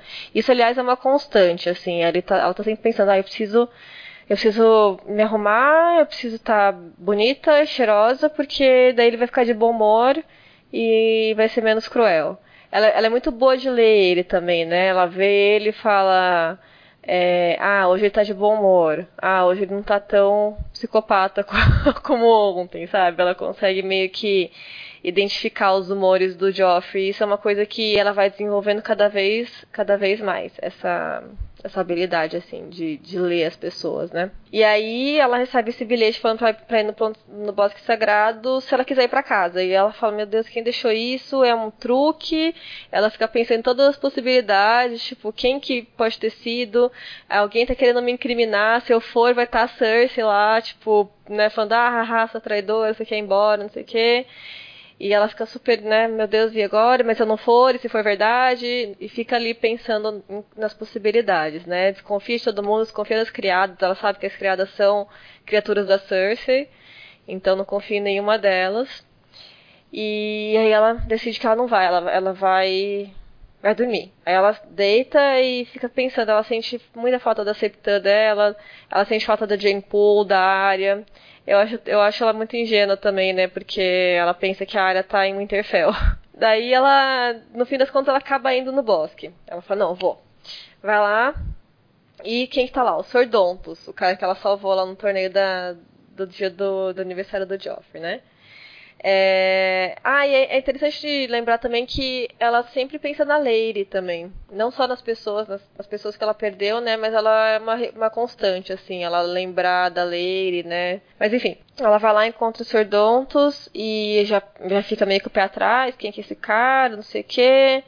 E eu acho muito legal essa questão do Dontos, que foi totalmente tirada da série, totalmente não porque o Dontos tá lá, mas é, tem muito mais no livro, né? Porque é ele que meio que atua como link ali pra, pra fuga dela de Porto Real. Que na série é o Mendinho, que vai diretamente falar com ela sobre isso, né? E no livro, no livro não, ela só descobre que é o Mendinho que tá por trás disso quando ela já fugiu e ela chega no navio e o Mendinho está lá, né? E aí ela fala, ah, é você, né, que, que arquitetou tudo, né? Até esse momento ela não sabe de nada. E ela passa semanas, meses, eu acho, indo encontrar os sordontos no Bosque Sagrado, né? E eu gosto muito porque é outra é outro choque de realidade, porque na cabeça da Sansa, né, ela tem as canções na cabeça. Tem essa canção do, do Florian e da Jonquil, que é muito recorrente ela pensar, né? E, e aí o cavaleiro dela, que vai salvar ela, é o Sordontos, que é tipo um bêbado fracassado, sabe? Então é outro choque de realidade. Tipo, olha, as, as, coisas não são como nas canções, Sansa. Olha quem é seu Florian. E aí ele fala pra ela ter paciência, que, que né, tem. Ele vai tirar de lá e tal, mas não sabe quando ainda. E aí ela volta para quarto, pro quarto dela e na volta ela encontra o cão de caça. E aí ele tá bêbado, né? O cão de caça sendo cão de caça, tá lá para apavorar ela e fica falando sobre cavalheirismo, né? Falando mal de cavalheirismo, né? Que ele acha que todos os cavaleiros são merda. E aí ele conta pra ela a, a história do, do estandarte da casa Clegane, né? Da casa da família dele. Aí ele conta essa história pra ela, fala que prefere cães do que. Ele fala, gosta mais de cães do que de cavaleiros, né? Que cães eles vão lutar até a morte para te defender, mas eles nunca vão mentir para você. E ele fica chamando ela de passarinho, né? E, e, fala que vai querer uma canção ainda dela. E aí ele também provoca ela falando que ela mente porque ela tá sempre mentindo, né? A Sansa, nesse momento da vida dela, né? Que ela tá como prisioneira ali, e ela tem que ficar reafirmando que a família dela é traidora, que o irmão dela é traidor, que a mãe dela é traidora, que ela é fiel ao Joffrey, não sei o que, que ela ama o Joffrey. Então ela tá sempre pensando coisas diferentes do que ela tá falando, ela tá sempre mentindo. E aí ele fala que ela é uma mentirosa, mas que ela tem que melhorar, porque todo mundo ali é mentiroso e todo mundo ali mente melhor do que ela. Bom, aí depois, no outro capítulo, o Joffrey chama Sansa porque o Rob teve uma grande vitória em batalha e ele chama a Sansa pra punir ela, porque o Joffrey é um babaca, né? Tipo, o que, que tem a ver uma coisa com a outra? A menina tá dentro da Fortaleza Vermelha, mas enfim, ela, ela, ela é irmã dele, então vamos puni-la. E aí ele, ele chama ela na frente de todo mundo e pede para os guardas baterem nela. Aí o Sr. Dontos até tenta ajudar ela, ele bate nela com um melão, assim, e ela fica cheia de suco de melão no cabelo. Mas não adianta, é mó tensa essa cena, tô rindo de nervoso, tá? Aí ele ele relembra o, o incidente com as lobas e a área. E, e, assim, esse tipo de coisa que me faz sempre pensar naquele incidente com amargor, assim, porque o Joff é um babaca com ela, assim, também por causa disso, sabe? Porque ele é psicopata, mas eu acho que isso aí motivou, motivou muito, porque foi uma humilhação para ele, né? Então motiva muito a crueldade dele com ela, assim. É, e aí ela apanha muito nessa hora, o Sir Boros bate nela, tipo, na barriga, bate nas pernas. É, o autor ele, fala que ela perde a noção de quantas vezes ela, ela leva golpes, né? E aí, lá pelas tantas, o Joffrey fala: Ah, tira esse vestido dela. Aí o Boros vai lá e arranca a parte de cima do vestido dela. E todo mundo em volta ali, né? Puta tenso, tudo. E nessa cena tem na série, mas é um pouco mais atenuado na série, né? Porque no livro ela apanha muito mesmo. E aí o Tyrion aparece com os, os caras da das montanhas da lua lá que apavoram todo mundo. São os caras, tipo, sem orelha, assim. é uma treta, os caras. Até os guardas da, da Guarda Real têm medo deles. E aí discute com o Joffrey, né? Fala que tá educando o sobrinho, né? Que é assim que ele trata uma donzela e tal. E aí ele leva ela até os aposentos dele, na Torre da Mão. Aí ela tá né, um caco, assim, tá destruída. Aí as criadas lavam ela, ela é tratada pelo mestre, e aí ele dá um vinho dos sonhos e ela dorme. Quando ela acorda, ela tá ainda na, no quarto do Tyrion, né? E aí ele aparece, ela tenta sair de lá, ela quer ir no Bosque Sagrado, porque ela fala, não, preciso ir embora, preciso ir embora, preciso encontrar o, o Dontos lá, né? Fala pra ele que eu tenho que ir embora agora, não posso ficar mais, ficar mais aqui, não aguento mais. É, e nisso Tyrion chega e ele é super gentil com ela, ele fala que. Explica por que, o Joffrey estava tão puto, né? Ele explica as vitórias do Rob. E ela fica super contente, né, no íntimo com isso. E confiante, assim, de que, né, o Rob vai vencer, os Lannister e tal. Mas ela, na, por fora, né, ela continua com o discurso de que ama o Joffrey, né? Ela não confia no Tyrion. Aí ele pergunta para ela porque é, as pessoas sabem que ela fica indo no bosque sagrado, né? Mas eles acham que ela tá indo para rezar. Ela fala que está indo para rezar. E aí ele pergunta o que que ela tanto reza.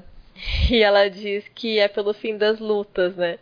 Só que na cabeça dela, e eu acho tão legal isso, porque todo esse livro, assim, é o que mais marcou para mim é que ela fala uma coisa, ela pensa outra, e o autor faz questão de, de mostrar isso, sabe? A fala tá em cima e embaixo tá o itálico com o pensamento dela, né? Aí ela pensa, rezo pela vitória de Rob e a morte de Joffrey, e pelo meu lar, por Winterfell. Aí ela fala, pelo fim das lutas.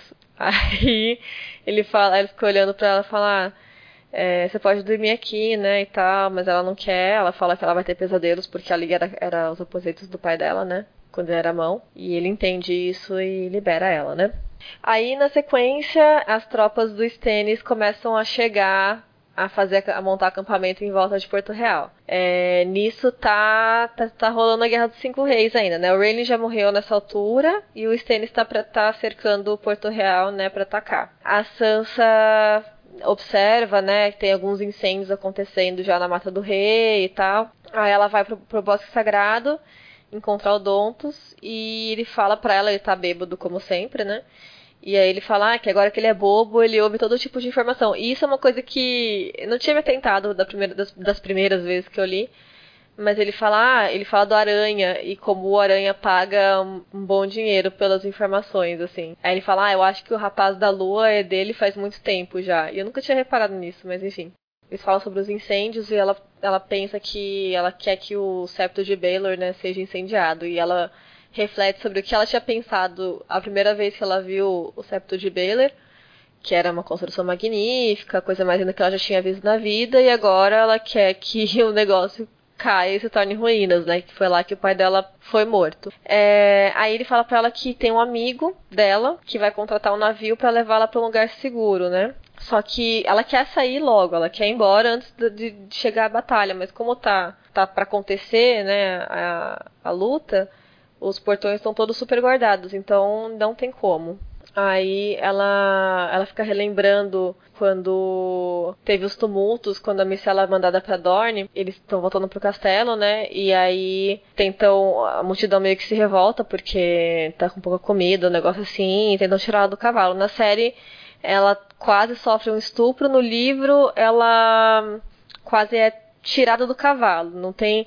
Óbvio que a implicação está lá, sabe? De que ela seria estuprada se ela fosse cair na, na mão dos, na, nas mãos da multidão, mas não chega tanto como aconteceu na série, né? Quando ela vai ser tirada do cavalo, o cão de caça vai lá e, e salva ela. E isso traumatiza ela pra caramba, né? Porque ela tá sempre pensando nessa nessa ocasião aí. E ela, nessa hora, ela pensa nisso e ela fica pensando, né, o que, que vai acontecer, o que, que aconteceria se a cidade fosse invadida e saqueada, né? Ela pensa, lembra do que aconteceu durante a rebelião do Robert, né? Quando o Tywin entrou com as tropas na cidade e a cidade inteira foi saqueada, todas as mulheres estupradas, muita gente morta, e ela fica pensando nisso, né? Aí quando eles se despedem, né, ela vai se despedir do Dontos e ele pede um beijo, assim, ele é mó nojentão, né?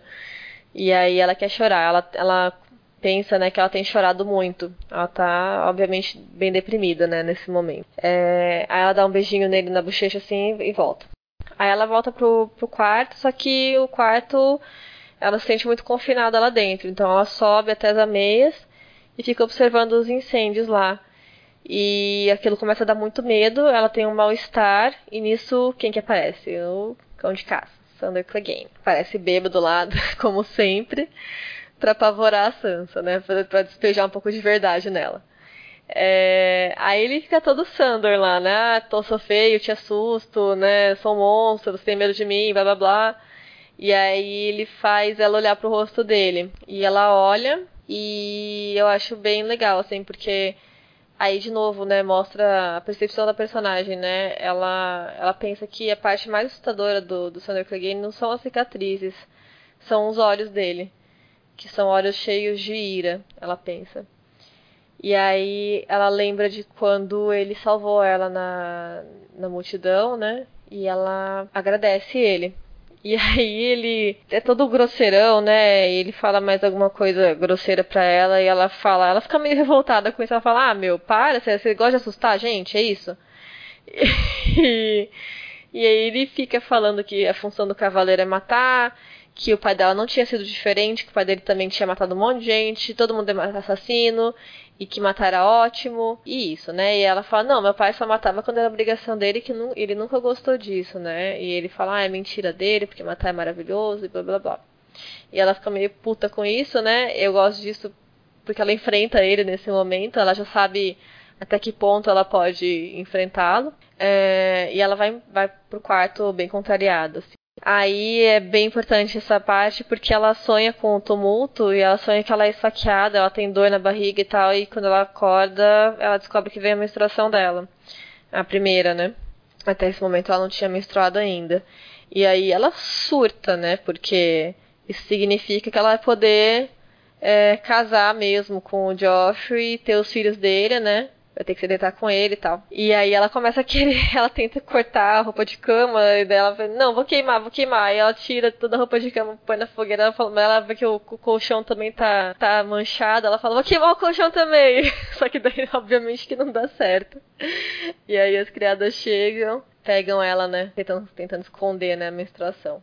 Na série tem a Shape, que o Tyrion coloca pra ser a aia dela. Isso nunca acontece no livro. A Sansa, ela é muito sozinha nos livros. Eu acho que essa é uma grande diferença para a segunda temporada da série, que ela tem a Shay e é muito mais leve do que no livro, por causa da presença da Shay, talvez. E aí começa, eu acho, a se distanciar bastante, assim, a, a série dos livros, porque porque a Shay também é um personagem meio que importante por causa do Tyrion, meio que quando tem cenas da Sansa, não é só sobre a Sansa, sabe? É sobre a Shay e é sobre o Tyrion também. Às vezes é só sobre eles, às vezes é tipo sobre uma briga deles e a Sansa tá ali, sabe? Então já começa meio que a Sansa não ser mais tão tão dona da sua própria trama, assim, sabe? Meio que ela começa a compartilhar espaço com outros personagens grandes, coisa que não acontece no livro. No livro é ela e os Sordontos. E os Sordontos é o inútil.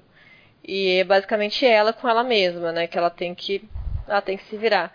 Então é um negócio muito mais pesado e muito mais triste mesmo, né? No, na série isso toma uma leveza que, assim, totalmente não apropriada pro momento que ela tá passando. E na, na série, esse momento da menstruação, a Shay tá lá pra ajudar ela, né? No livro, não. Enfim, ela tenta queimar a roupa, não consegue, daí a Cersei chama ela. E a Cersei também é outra. É o cão de caça e a Cersei, né? Pra apavorar ela. E aí ela fala sobre. Pergunta pra Sansa se ela sabe é, o que significa ela ter ficado menstruada. A Sansa fala que sim, que ela agora ela tá pronta pra ter os bebês do Joffrey, né? E aí a Sansa fala: Ah, mas você parece triste, né? Ela fala: Ah, é que eu imaginei que seria diferente, eu achei que seria mais mágico. E outro choque de realidade aí pra Sansa, né? E aí a Cersei diz que ah, as coisas que a gente espera que sejam as mais mágicas são também geralmente as mais sujas, né? E dolorosas. É, e ela diz que ela, a Sansa não precisa amar o Joffrey, mas que ela vai amar os filhos dele. E aí ela comenta sobre os partos dela, sobre o Robert, né? Que sempre, tipo, ela começava o trabalho de parto, ele ia puta que pariu caçar e só voltava quando ela tinha tido filho já, né? E no final ela diz que, que amor é, é um veneno, que não tem que amar não. Uma coisa, uma observação sobre esse momento. A Sansa, ela tinha uma percepção de mundo muito diferente do que é a realidade, né? Ela achava que as coisas eram mágicas, né? Que as coisas eram maravilhosas, como numa canção. E, e pensando assim, traduzindo isso para o nosso mundo, é, é muito identificar. É, dá para se identificar muito com, com isso, porque a Sansa, é, no nosso mundo, a gente também, como mulheres, né? A gente cresce meio que com a expectativa de que seremos mães, esposas e mães, né? E de que essa experiência vai ser maravilhosa e de que é isso que a gente é isso que a gente tem que almejar, é isso que a gente vai que vai nos satisfazer e que os nossos filhos vão ser super importantes pra gente, vai ser mágico, vai ser lindo. E aí, quando acontece, não é bem assim, né? E hoje a gente tá vendo um movimento muito grande de mulheres falando qual que é a real, sabe? Vamos falar sobre parto, vamos falar sobre puerpério, vamos falar sobre é, abandono, abandono paterno, né? Coisas que antes não se falava e hoje em dia com, com, né, com o avanço do feminismo e tal, as mulheres estão se sentindo mais à vontade para falar e desmistificar essa coisa, né? Da, da esposa e mãe feliz. Eu, eu vejo muito isso na Sansa, sabe? Ela foi vendida, foi vendida uma coisa para ela que é totalmente diferente da realidade, assim como é vendida uma coisa pra gente que é bem diferente da realidade também, né? O, o, o quão pouco tem de mágico nisso tudo, né? Eu acho que é, sei lá, eu acho que traduz muito bem, sabe? Essas ilusões da Sansa e o choque de realidade que ela, que ela tem pra nossa vida. Eu me identifico muito. Tem um ponto muito importante que eu imagino que a gente até vai falar depois quando a gente fizer um episódio do Tyrion, que é sobre a relação dele com a Shay e como que a Sansa tá no meio dessa relação, que eu acho que é muito problemático na série. Em questão de poucos episódios, sem nenhum motivo aparente, a Shay se torna praticamente a guarda-costas da Sansa. A Shay, uh, ela inclusive no livro, ela nunca foi a aia da Sansa se ela tivesse sido relacionada à Sansa, eu não vejo como ela pudesse ser leal à Sansa, porque achei a Shay era comprada, a Shay nunca foi leal a ninguém ali. E o fato de os criadores da série acharem que a Shay tinha lealdade para alguém é porque eles não entenderam o personagem. Porque a Shay tá no livro para mostrar que o Tyrion não pensa direito quando tem uh, uma mulher se fazendo de apaixonada por ele envolvida. Na série, isso é muito problemático. Muito problemático. Porque uh, eles fizeram de novo uh, o que eles fizeram com a Kathleen. Que a mulher tem que ser a pessoa com afeição, entendeu? E, o, e aí eles fizeram ela realmente se afeiçoar ao Tyrion, sendo que no livro ela nunca gosta do Tyrion. E o Tyrion nem percebe. E o Tyrion quer que ela fique enciumada quando sai a notícia de que ele tem que casar com a Sansa. E a Shay tá nem aí. O que é muito mais realista. Ele, eles na série, eles pensam tipo que nem o Tyrion, né? Que uma prostituta vai estar vai tá apaixonada pelo cliente, né? Um, uh, e ele realmente, uh, basta uma mulher dizer qualquer coisa boa para ele que ele acredita cegamente. E então o, a afeição da Shay na série, tanto a Sansa quanto ao Tyrion, eu acho muito complicada e fruto da, daquela, daquilo que a gente estava falando antes sobre como os criadores da série enxergam as personagens femininas, né? E aí uh, na série ela fica com ciúmes da relação do Tyrion com a Sansa. É, não, e também isso tirou, né, esse, essa mudança tirou da Sansa também, né? Continuando, a Sansa agora então menstruou, né? E aí na, no capítulo seguinte a batalha está acontecendo, a batalha de Água Negra, né? E aí o capítulo abre com a Sansa rezando no septo. Aí o Joffrey chama ela para beijar a espada dele, né, para se despedir. E ela, com seus pequenos atos de, de resistência, né, sutis, ela fala sobre sobre o Rob, né? Tipo, ela pergunta, ah, você vai, vai lutar na, na vanguarda, eu acho. Daí ele fala, ah, não, não sei, né? Ele fala, não, porque meu irmão dizem que luta, né? Tipo. Bah, é verdade. Isso tem na série também. Tem na série também, foi é... sensacional. Sim, foi ótimo. E esse episódio foi escrito pelo Martin, né? um episódio da série. Ah, mas isso então, explica muita sim. coisa. Exato. então, assim, tirou a Sansa de, uma, de uma passividade, né? Que a segunda temporada, ela é. Segunda e terceira temporada, ela é uma personagem totalmente passiva, só, só reage, né? Aos acontecimentos. E aí, no episódio que ele escreve, ela dá uma. ela dá uma no Joffrey, assim. Dá uma letra. Porque ela faz muito disso. Oi? Ela dá uma letrinha fantástica, né? Exato. Ela faz muito disso ao longo do, do livro todo, assim. isso foi tirado da série também, né? Esses pequenos, essas pequenas rebeliões da Sansa, né? Por trás da máscara de cortesia dela, né? É, e aí, de novo, o que ela fala contradiz o que ela pensa, né? O, ela olha pra espada dele, ele fala, ah, essa é minha espada, não sei o quê, é, destruidora de corações, sei lá qual, qual o nome estúpido que ele dá pra espada. Aí ela lembra de quando a área tirou a, a outra espada dele, que era dente de leão, eu acho, e jogou no rio, naquele episódio com a loba lá. E aí ela fala para ele: Ah, nossa, tá linda, lindamente trabalhada, Vossa Graça, sobre a espada, né? E aí ela pensa: Tomara que os tênis façam o mesmo com essa aí, tipo, jogue no rio também, sabe? É muito bom essas, é, essas falas diferentes, assim, do pensamento.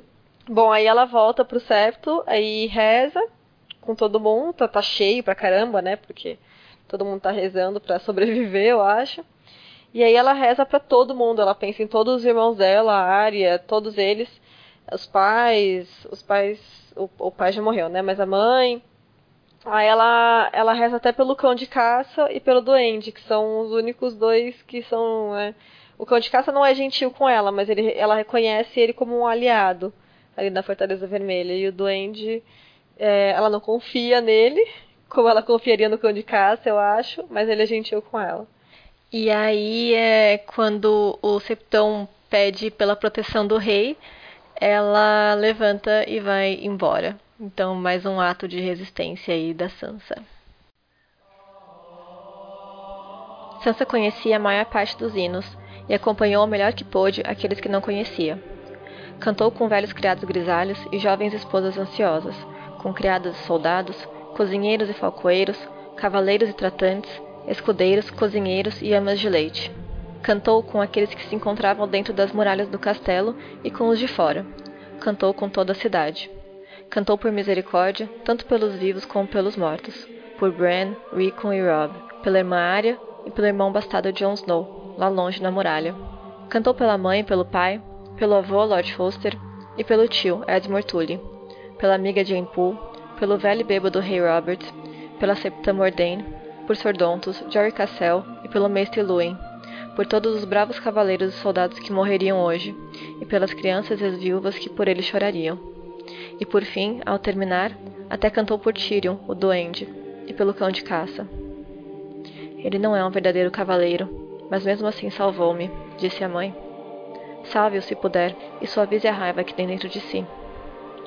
Mas, quando Septão subiu bem alto e evocou os deuses para defenderem e protegerem seu legítimo e nobre rei, Sansa ficou em pé.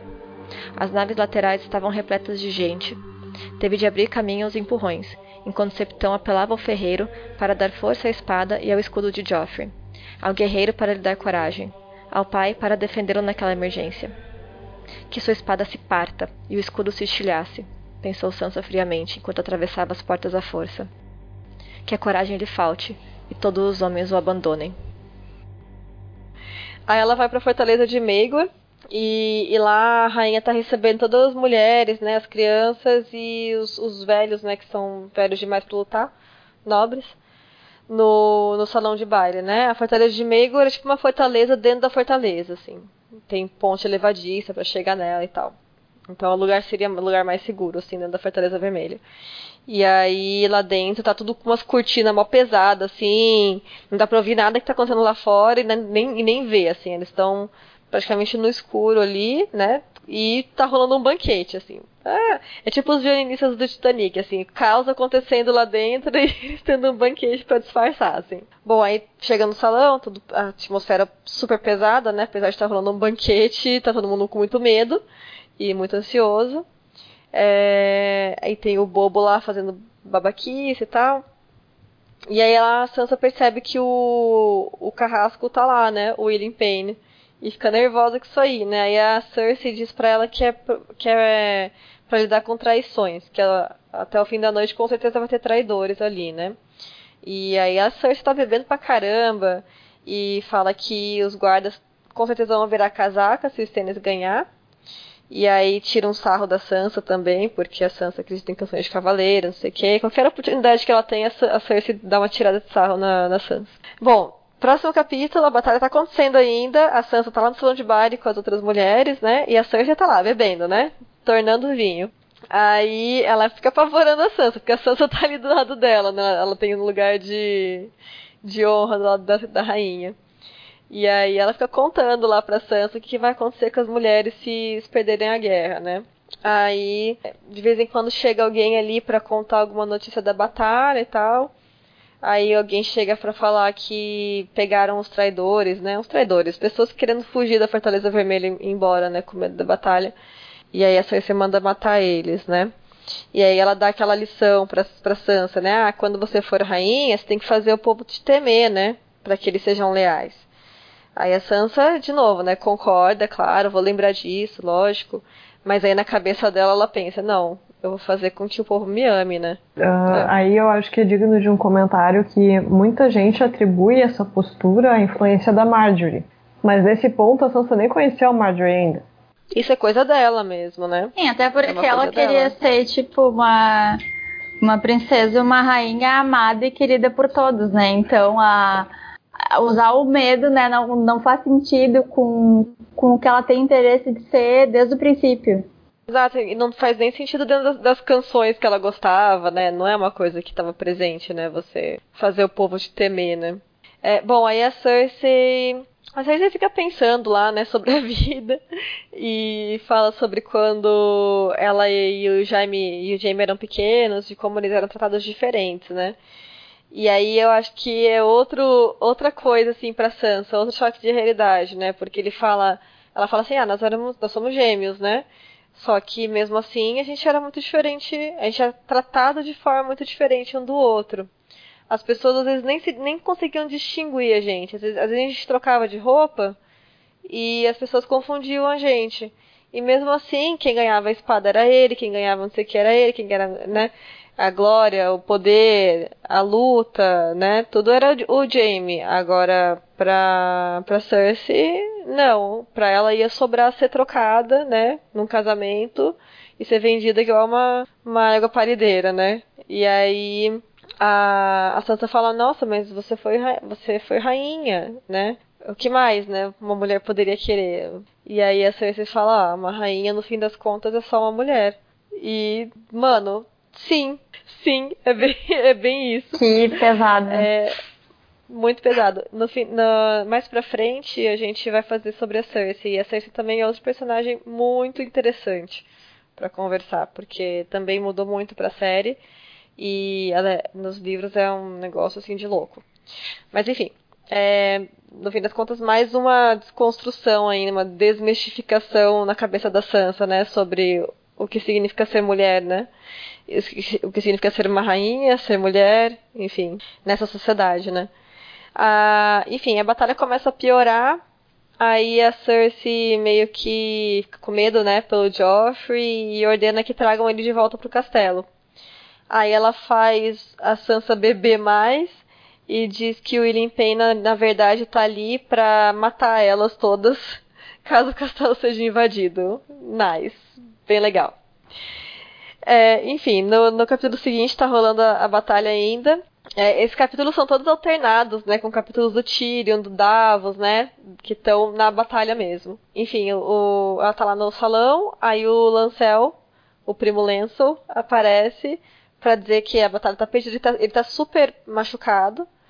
E ele fala pra Cersei que foi uma maluquice tirar o Joffrey da batalha, porque saiu o comandante de cena, saiu o rei de cena, a galera falou, fudeu, estamos perdidos, e começou a desertar. E aí, cagou, né? Aí ela, ela disse que ela não tá nem aí, a Cersei, fala que é pra trazer o Joffrey pra dentro, e ela fala para trancar a fortaleza, e o Lenço vai tentar questionar ela, mas ele, ela vai lá empurra ele, ele, né, bem no machucado dele e tal. E ele tá super ferido, assim.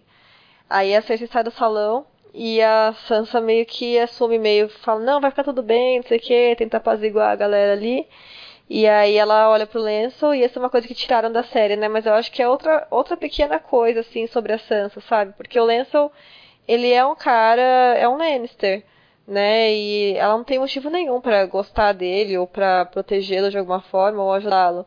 Mas ela ajuda ele nesse momento, né? Ela chama um criado, os criados, né, para ajudar ele, porque ele tá muito ferido. E, e, ela mesma pensa, tipo, ah, eu sou muito boba, eu sou muito fraca, porque eu deveria estar matando ele, não ajudando. Mas não é fraqueza isso, né? É compaixão, é, enfim, é empatia, né? É, aí o Dontus diz pra ela, né, pra ela voltar pro quarto e se trancar lá. Ela vai lá, ela abre a janela e daí ela consegue ver, né? Porque no salão lá não dá pra ver nada. Aí no quarto dela, ela abre a janela, ela vê, tipo, fogo em todo quanto é lugar. E aí ela tá com muito medo, ela pensa na Lady de novo. E ela decide, ah, eu vou dormir, vou acordar, e daí eu, alguém vai me acordar, né? E eu vou ver se eu vou morrer ou se eu vou viver, né? E aí nisso ela encontra o cão de caça ali na cama dela, bêbado, que fugiu da batalha e de medo do fogo, né? Porque ele é muito traumatizado com isso. E aí ela fala que ele fala para ela que não, vou, eu vou fugir, vamos comer. Ele, ele meio que dá a entender que ela pra ela ir com ele, né? E aí ela fala, mas como? Não sei o que. E ele fala, ah, canta uma canção pra mim, né? E ela, coloca uma faca no pescoço dela e fala, canta uma canção. Então, é, tipo, totalmente coerção, assim, ele tá ameaçando ela. E aí ela tá com muito medo, né? Ela pensa, ah, eu espero que. Eu não quero que ele me mate, né? Pelo amor de Deus. E ela canta.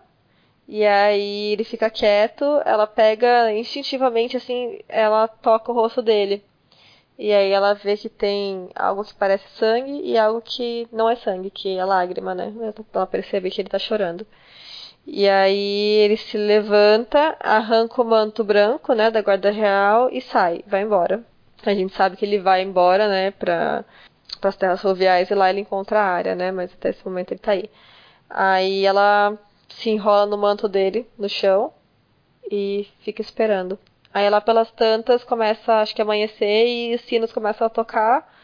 É, e aí ela entende que a Vitória tá, a cidade ganhou. Aí o Dontos aparece e conta para ela que eles venceram mesmo, que o Tywin apareceu com as tropas e que o Renly apareceu também. Na verdade era o Loras, né, que tava com a armadura do Renly. Mas aí o Dontos fala, ah, o Renly ressuscitou e lá, e veio salvar a gente. um negócio assim. Porque ele é o Dontos, né?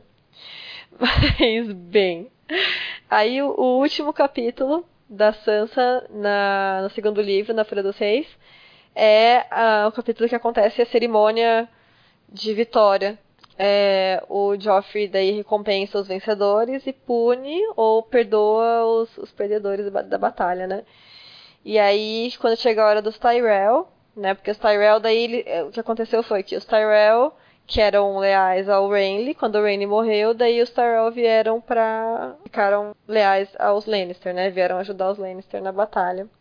E quem forjou, né, essa aliança aí foi o Mindinho, né, se eu não me engano. Aí o Joffrey fala, ah, vocês foram, né, muito importantes nessa, nessa vitória, vocês podem pedir o que vocês quiserem. Aí o Loras fala que quer ser guarda, da guarda real, o Joffrey concede. O, eles pedem também um lugar no conselho, no pequeno conselho, pro Ben Tyrell, né, o Joffrey concede. E por último, o Garland, que é outro irmão, né, Tyrell, fala que pede que o rei se case com a Marjorie. A Marjorie não tá ali, na série ela tá, né? No livro não, no livro ela tá em Jardim de Cima ainda. Ele fala que ela, ela ainda é inocente, ela não, não consumou o casamento com o Rain, né? E cultivou uma afeição por ele de longe, né, e tal. E pede pro Joffrey casar com ela. E aí a Sansa, ela esse arranjo aí todo um teatro, né? Porque já tá, já foi arranjado tudo isso antes, né? A Sansa já tinha sido informada disso pela Cersei e a Cersei tinha falado para ela, olha, você trate de se de parecer triste quando sair essa notícia, porque eu não quero meu, meu filho humilhado, não vai dar um sorrisão lá, né? Aí a Sansa tá mal se controlando assim para não não soltar fogos, eu imagino, né? Mas ela tá lá, tipo, se fingindo de desolada, né, e tal. E o Joffrey. Ah, o Joffrey faz um teatrinho, né? Falando que, não, mas eu tô prometido pra Sansa, não sei o quê. Daí, enfim, fazem todo um teatro lá. Daí o Joffrey fala, não, então que bom, né? É, vou casar com a Marjorie, então. Aí a Sansa é o melhor dia da vida dela, né? Antes dessa cerimônia acabar, o Joffrey, é, quando tá chamando os perdedores, né? O Joffrey tem um, um ataque, assim, um, um dos, dos homens do Stannis chama ele de aberração incestuosa lá, e ele fica bem putinho, assim. E ele se corta no trono de ferro. Daí, daí dá mais combustível ainda pros caras, né? Porque eles falam, ah, tá vendo? Não é rei de verdade essa porra aí. Tipo, o trono tá rejeitando ele e tal. E o Tywin. Tywin é muito, é muito foda, né? Desculpa, assim, ele é um personagem horrível. Mas ele fica totalmente impassível, assim, nessa hora. O, o Joffrey tá dando um fiasco lá. Aí tá, tipo, não, ok, tá tudo bem. Vamos continuar a cerimônia aqui. Badass. Mas enfim, aí mais tarde a Sansa fica feliz da vida que ela não vai mais ter que casar com o Joffrey, né? Até come, né? Tipo, feliz. Nossa, agora a comida tem gosto e tal. Aí mais tarde ela vai pro Bosque Sagrado e aí tá o Dontos lá, tipo, estraga a festa lá, falando que, ah, não é porque o Joffrey não vai mais casar com você que ele não vai querer te estuprar e, tipo, te engravidar, sabe? E ela fica, putz, fica na bad de novo, né? Aí ele diz, não, mas a, a tua fuga tá planejada, a gente vai. Você vai partir no dia do casamento do rei. Aí ela fala, não, mas tá muito longe. Ele fala, ah, mas é o dia que, que vai dar, porque vai estar tá todo mundo concentrado lá nele, não sei o quê e aí você vai poder fugir. Aí ele entrega para ela a redinha de cabelo com as ametistas negras de Ashai, né, as pedrinhas que tem o veneno que vai matar o Joffrey, né, no, no casamento dele. É, e ela fala, ai, nossa, que bonito, né? Ela pensa, não preciso de um colar, eu preciso ir pra casa, né? Aí ele fala, ah, isso aqui é a sua, a sua vingança e o seu lar, né, de volta. E aí acaba assim a, a último, o último capítulo da Sansa no segundo livro.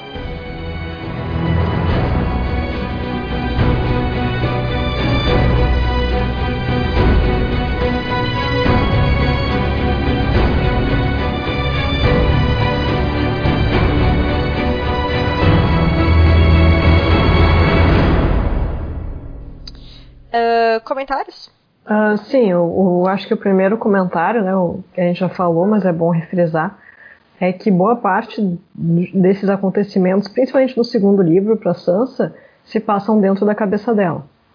Então, na série, ou eles não faziam, ou eles faziam ela falando, uh, expressando verbalmente para alguém, né, para a gente poder ter acesso. Eu acho que até em parte, talvez tenha sido por isso que eles tenham descaracterizado a Shay que ela precisava ter um diálogo, né, para poder passar isso para quem está assistindo. Mas eu pensei isso, sabe? Porque eles perderam uma oportunidade aí. Já que colocou a Shea, então faz direito a Sansa. Não, não passou, não passou. Para mim não passou. Na, na série não passou o que passou no livro, sabe? Essa, essa escalada, assim, da resistência dela, sabe?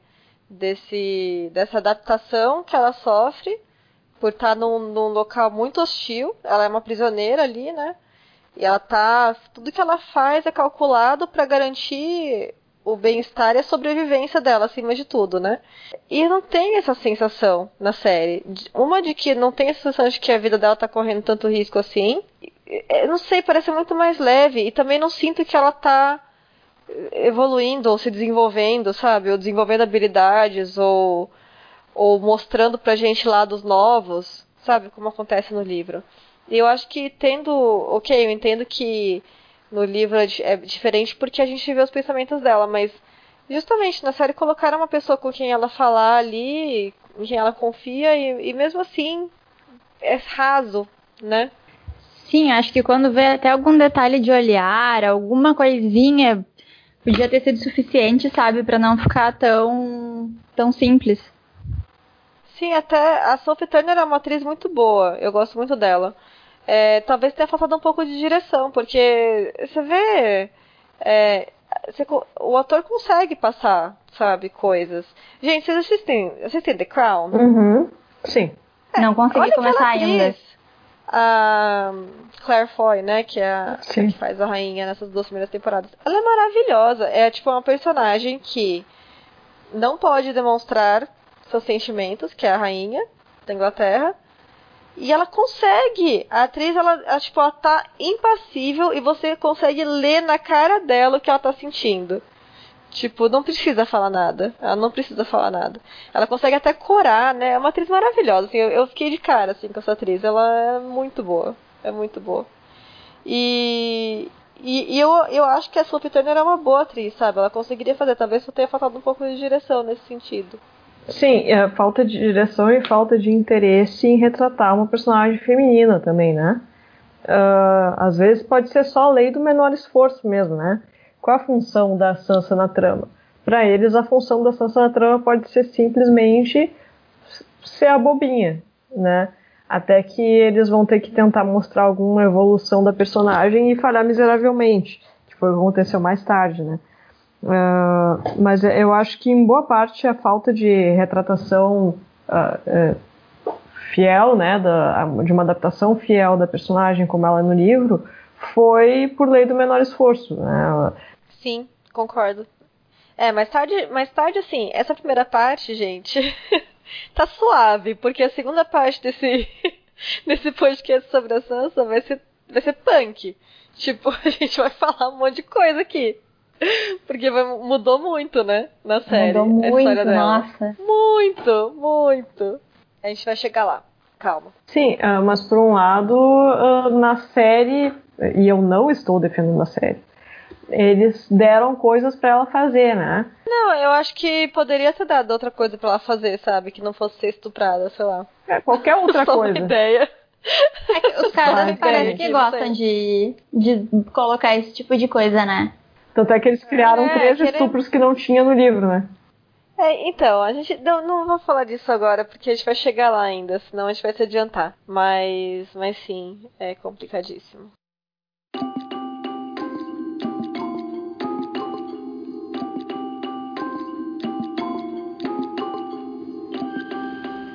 Bom, gente, então é isso. Essa foi a primeira parte do nosso podcast sobre a Sansa Stark.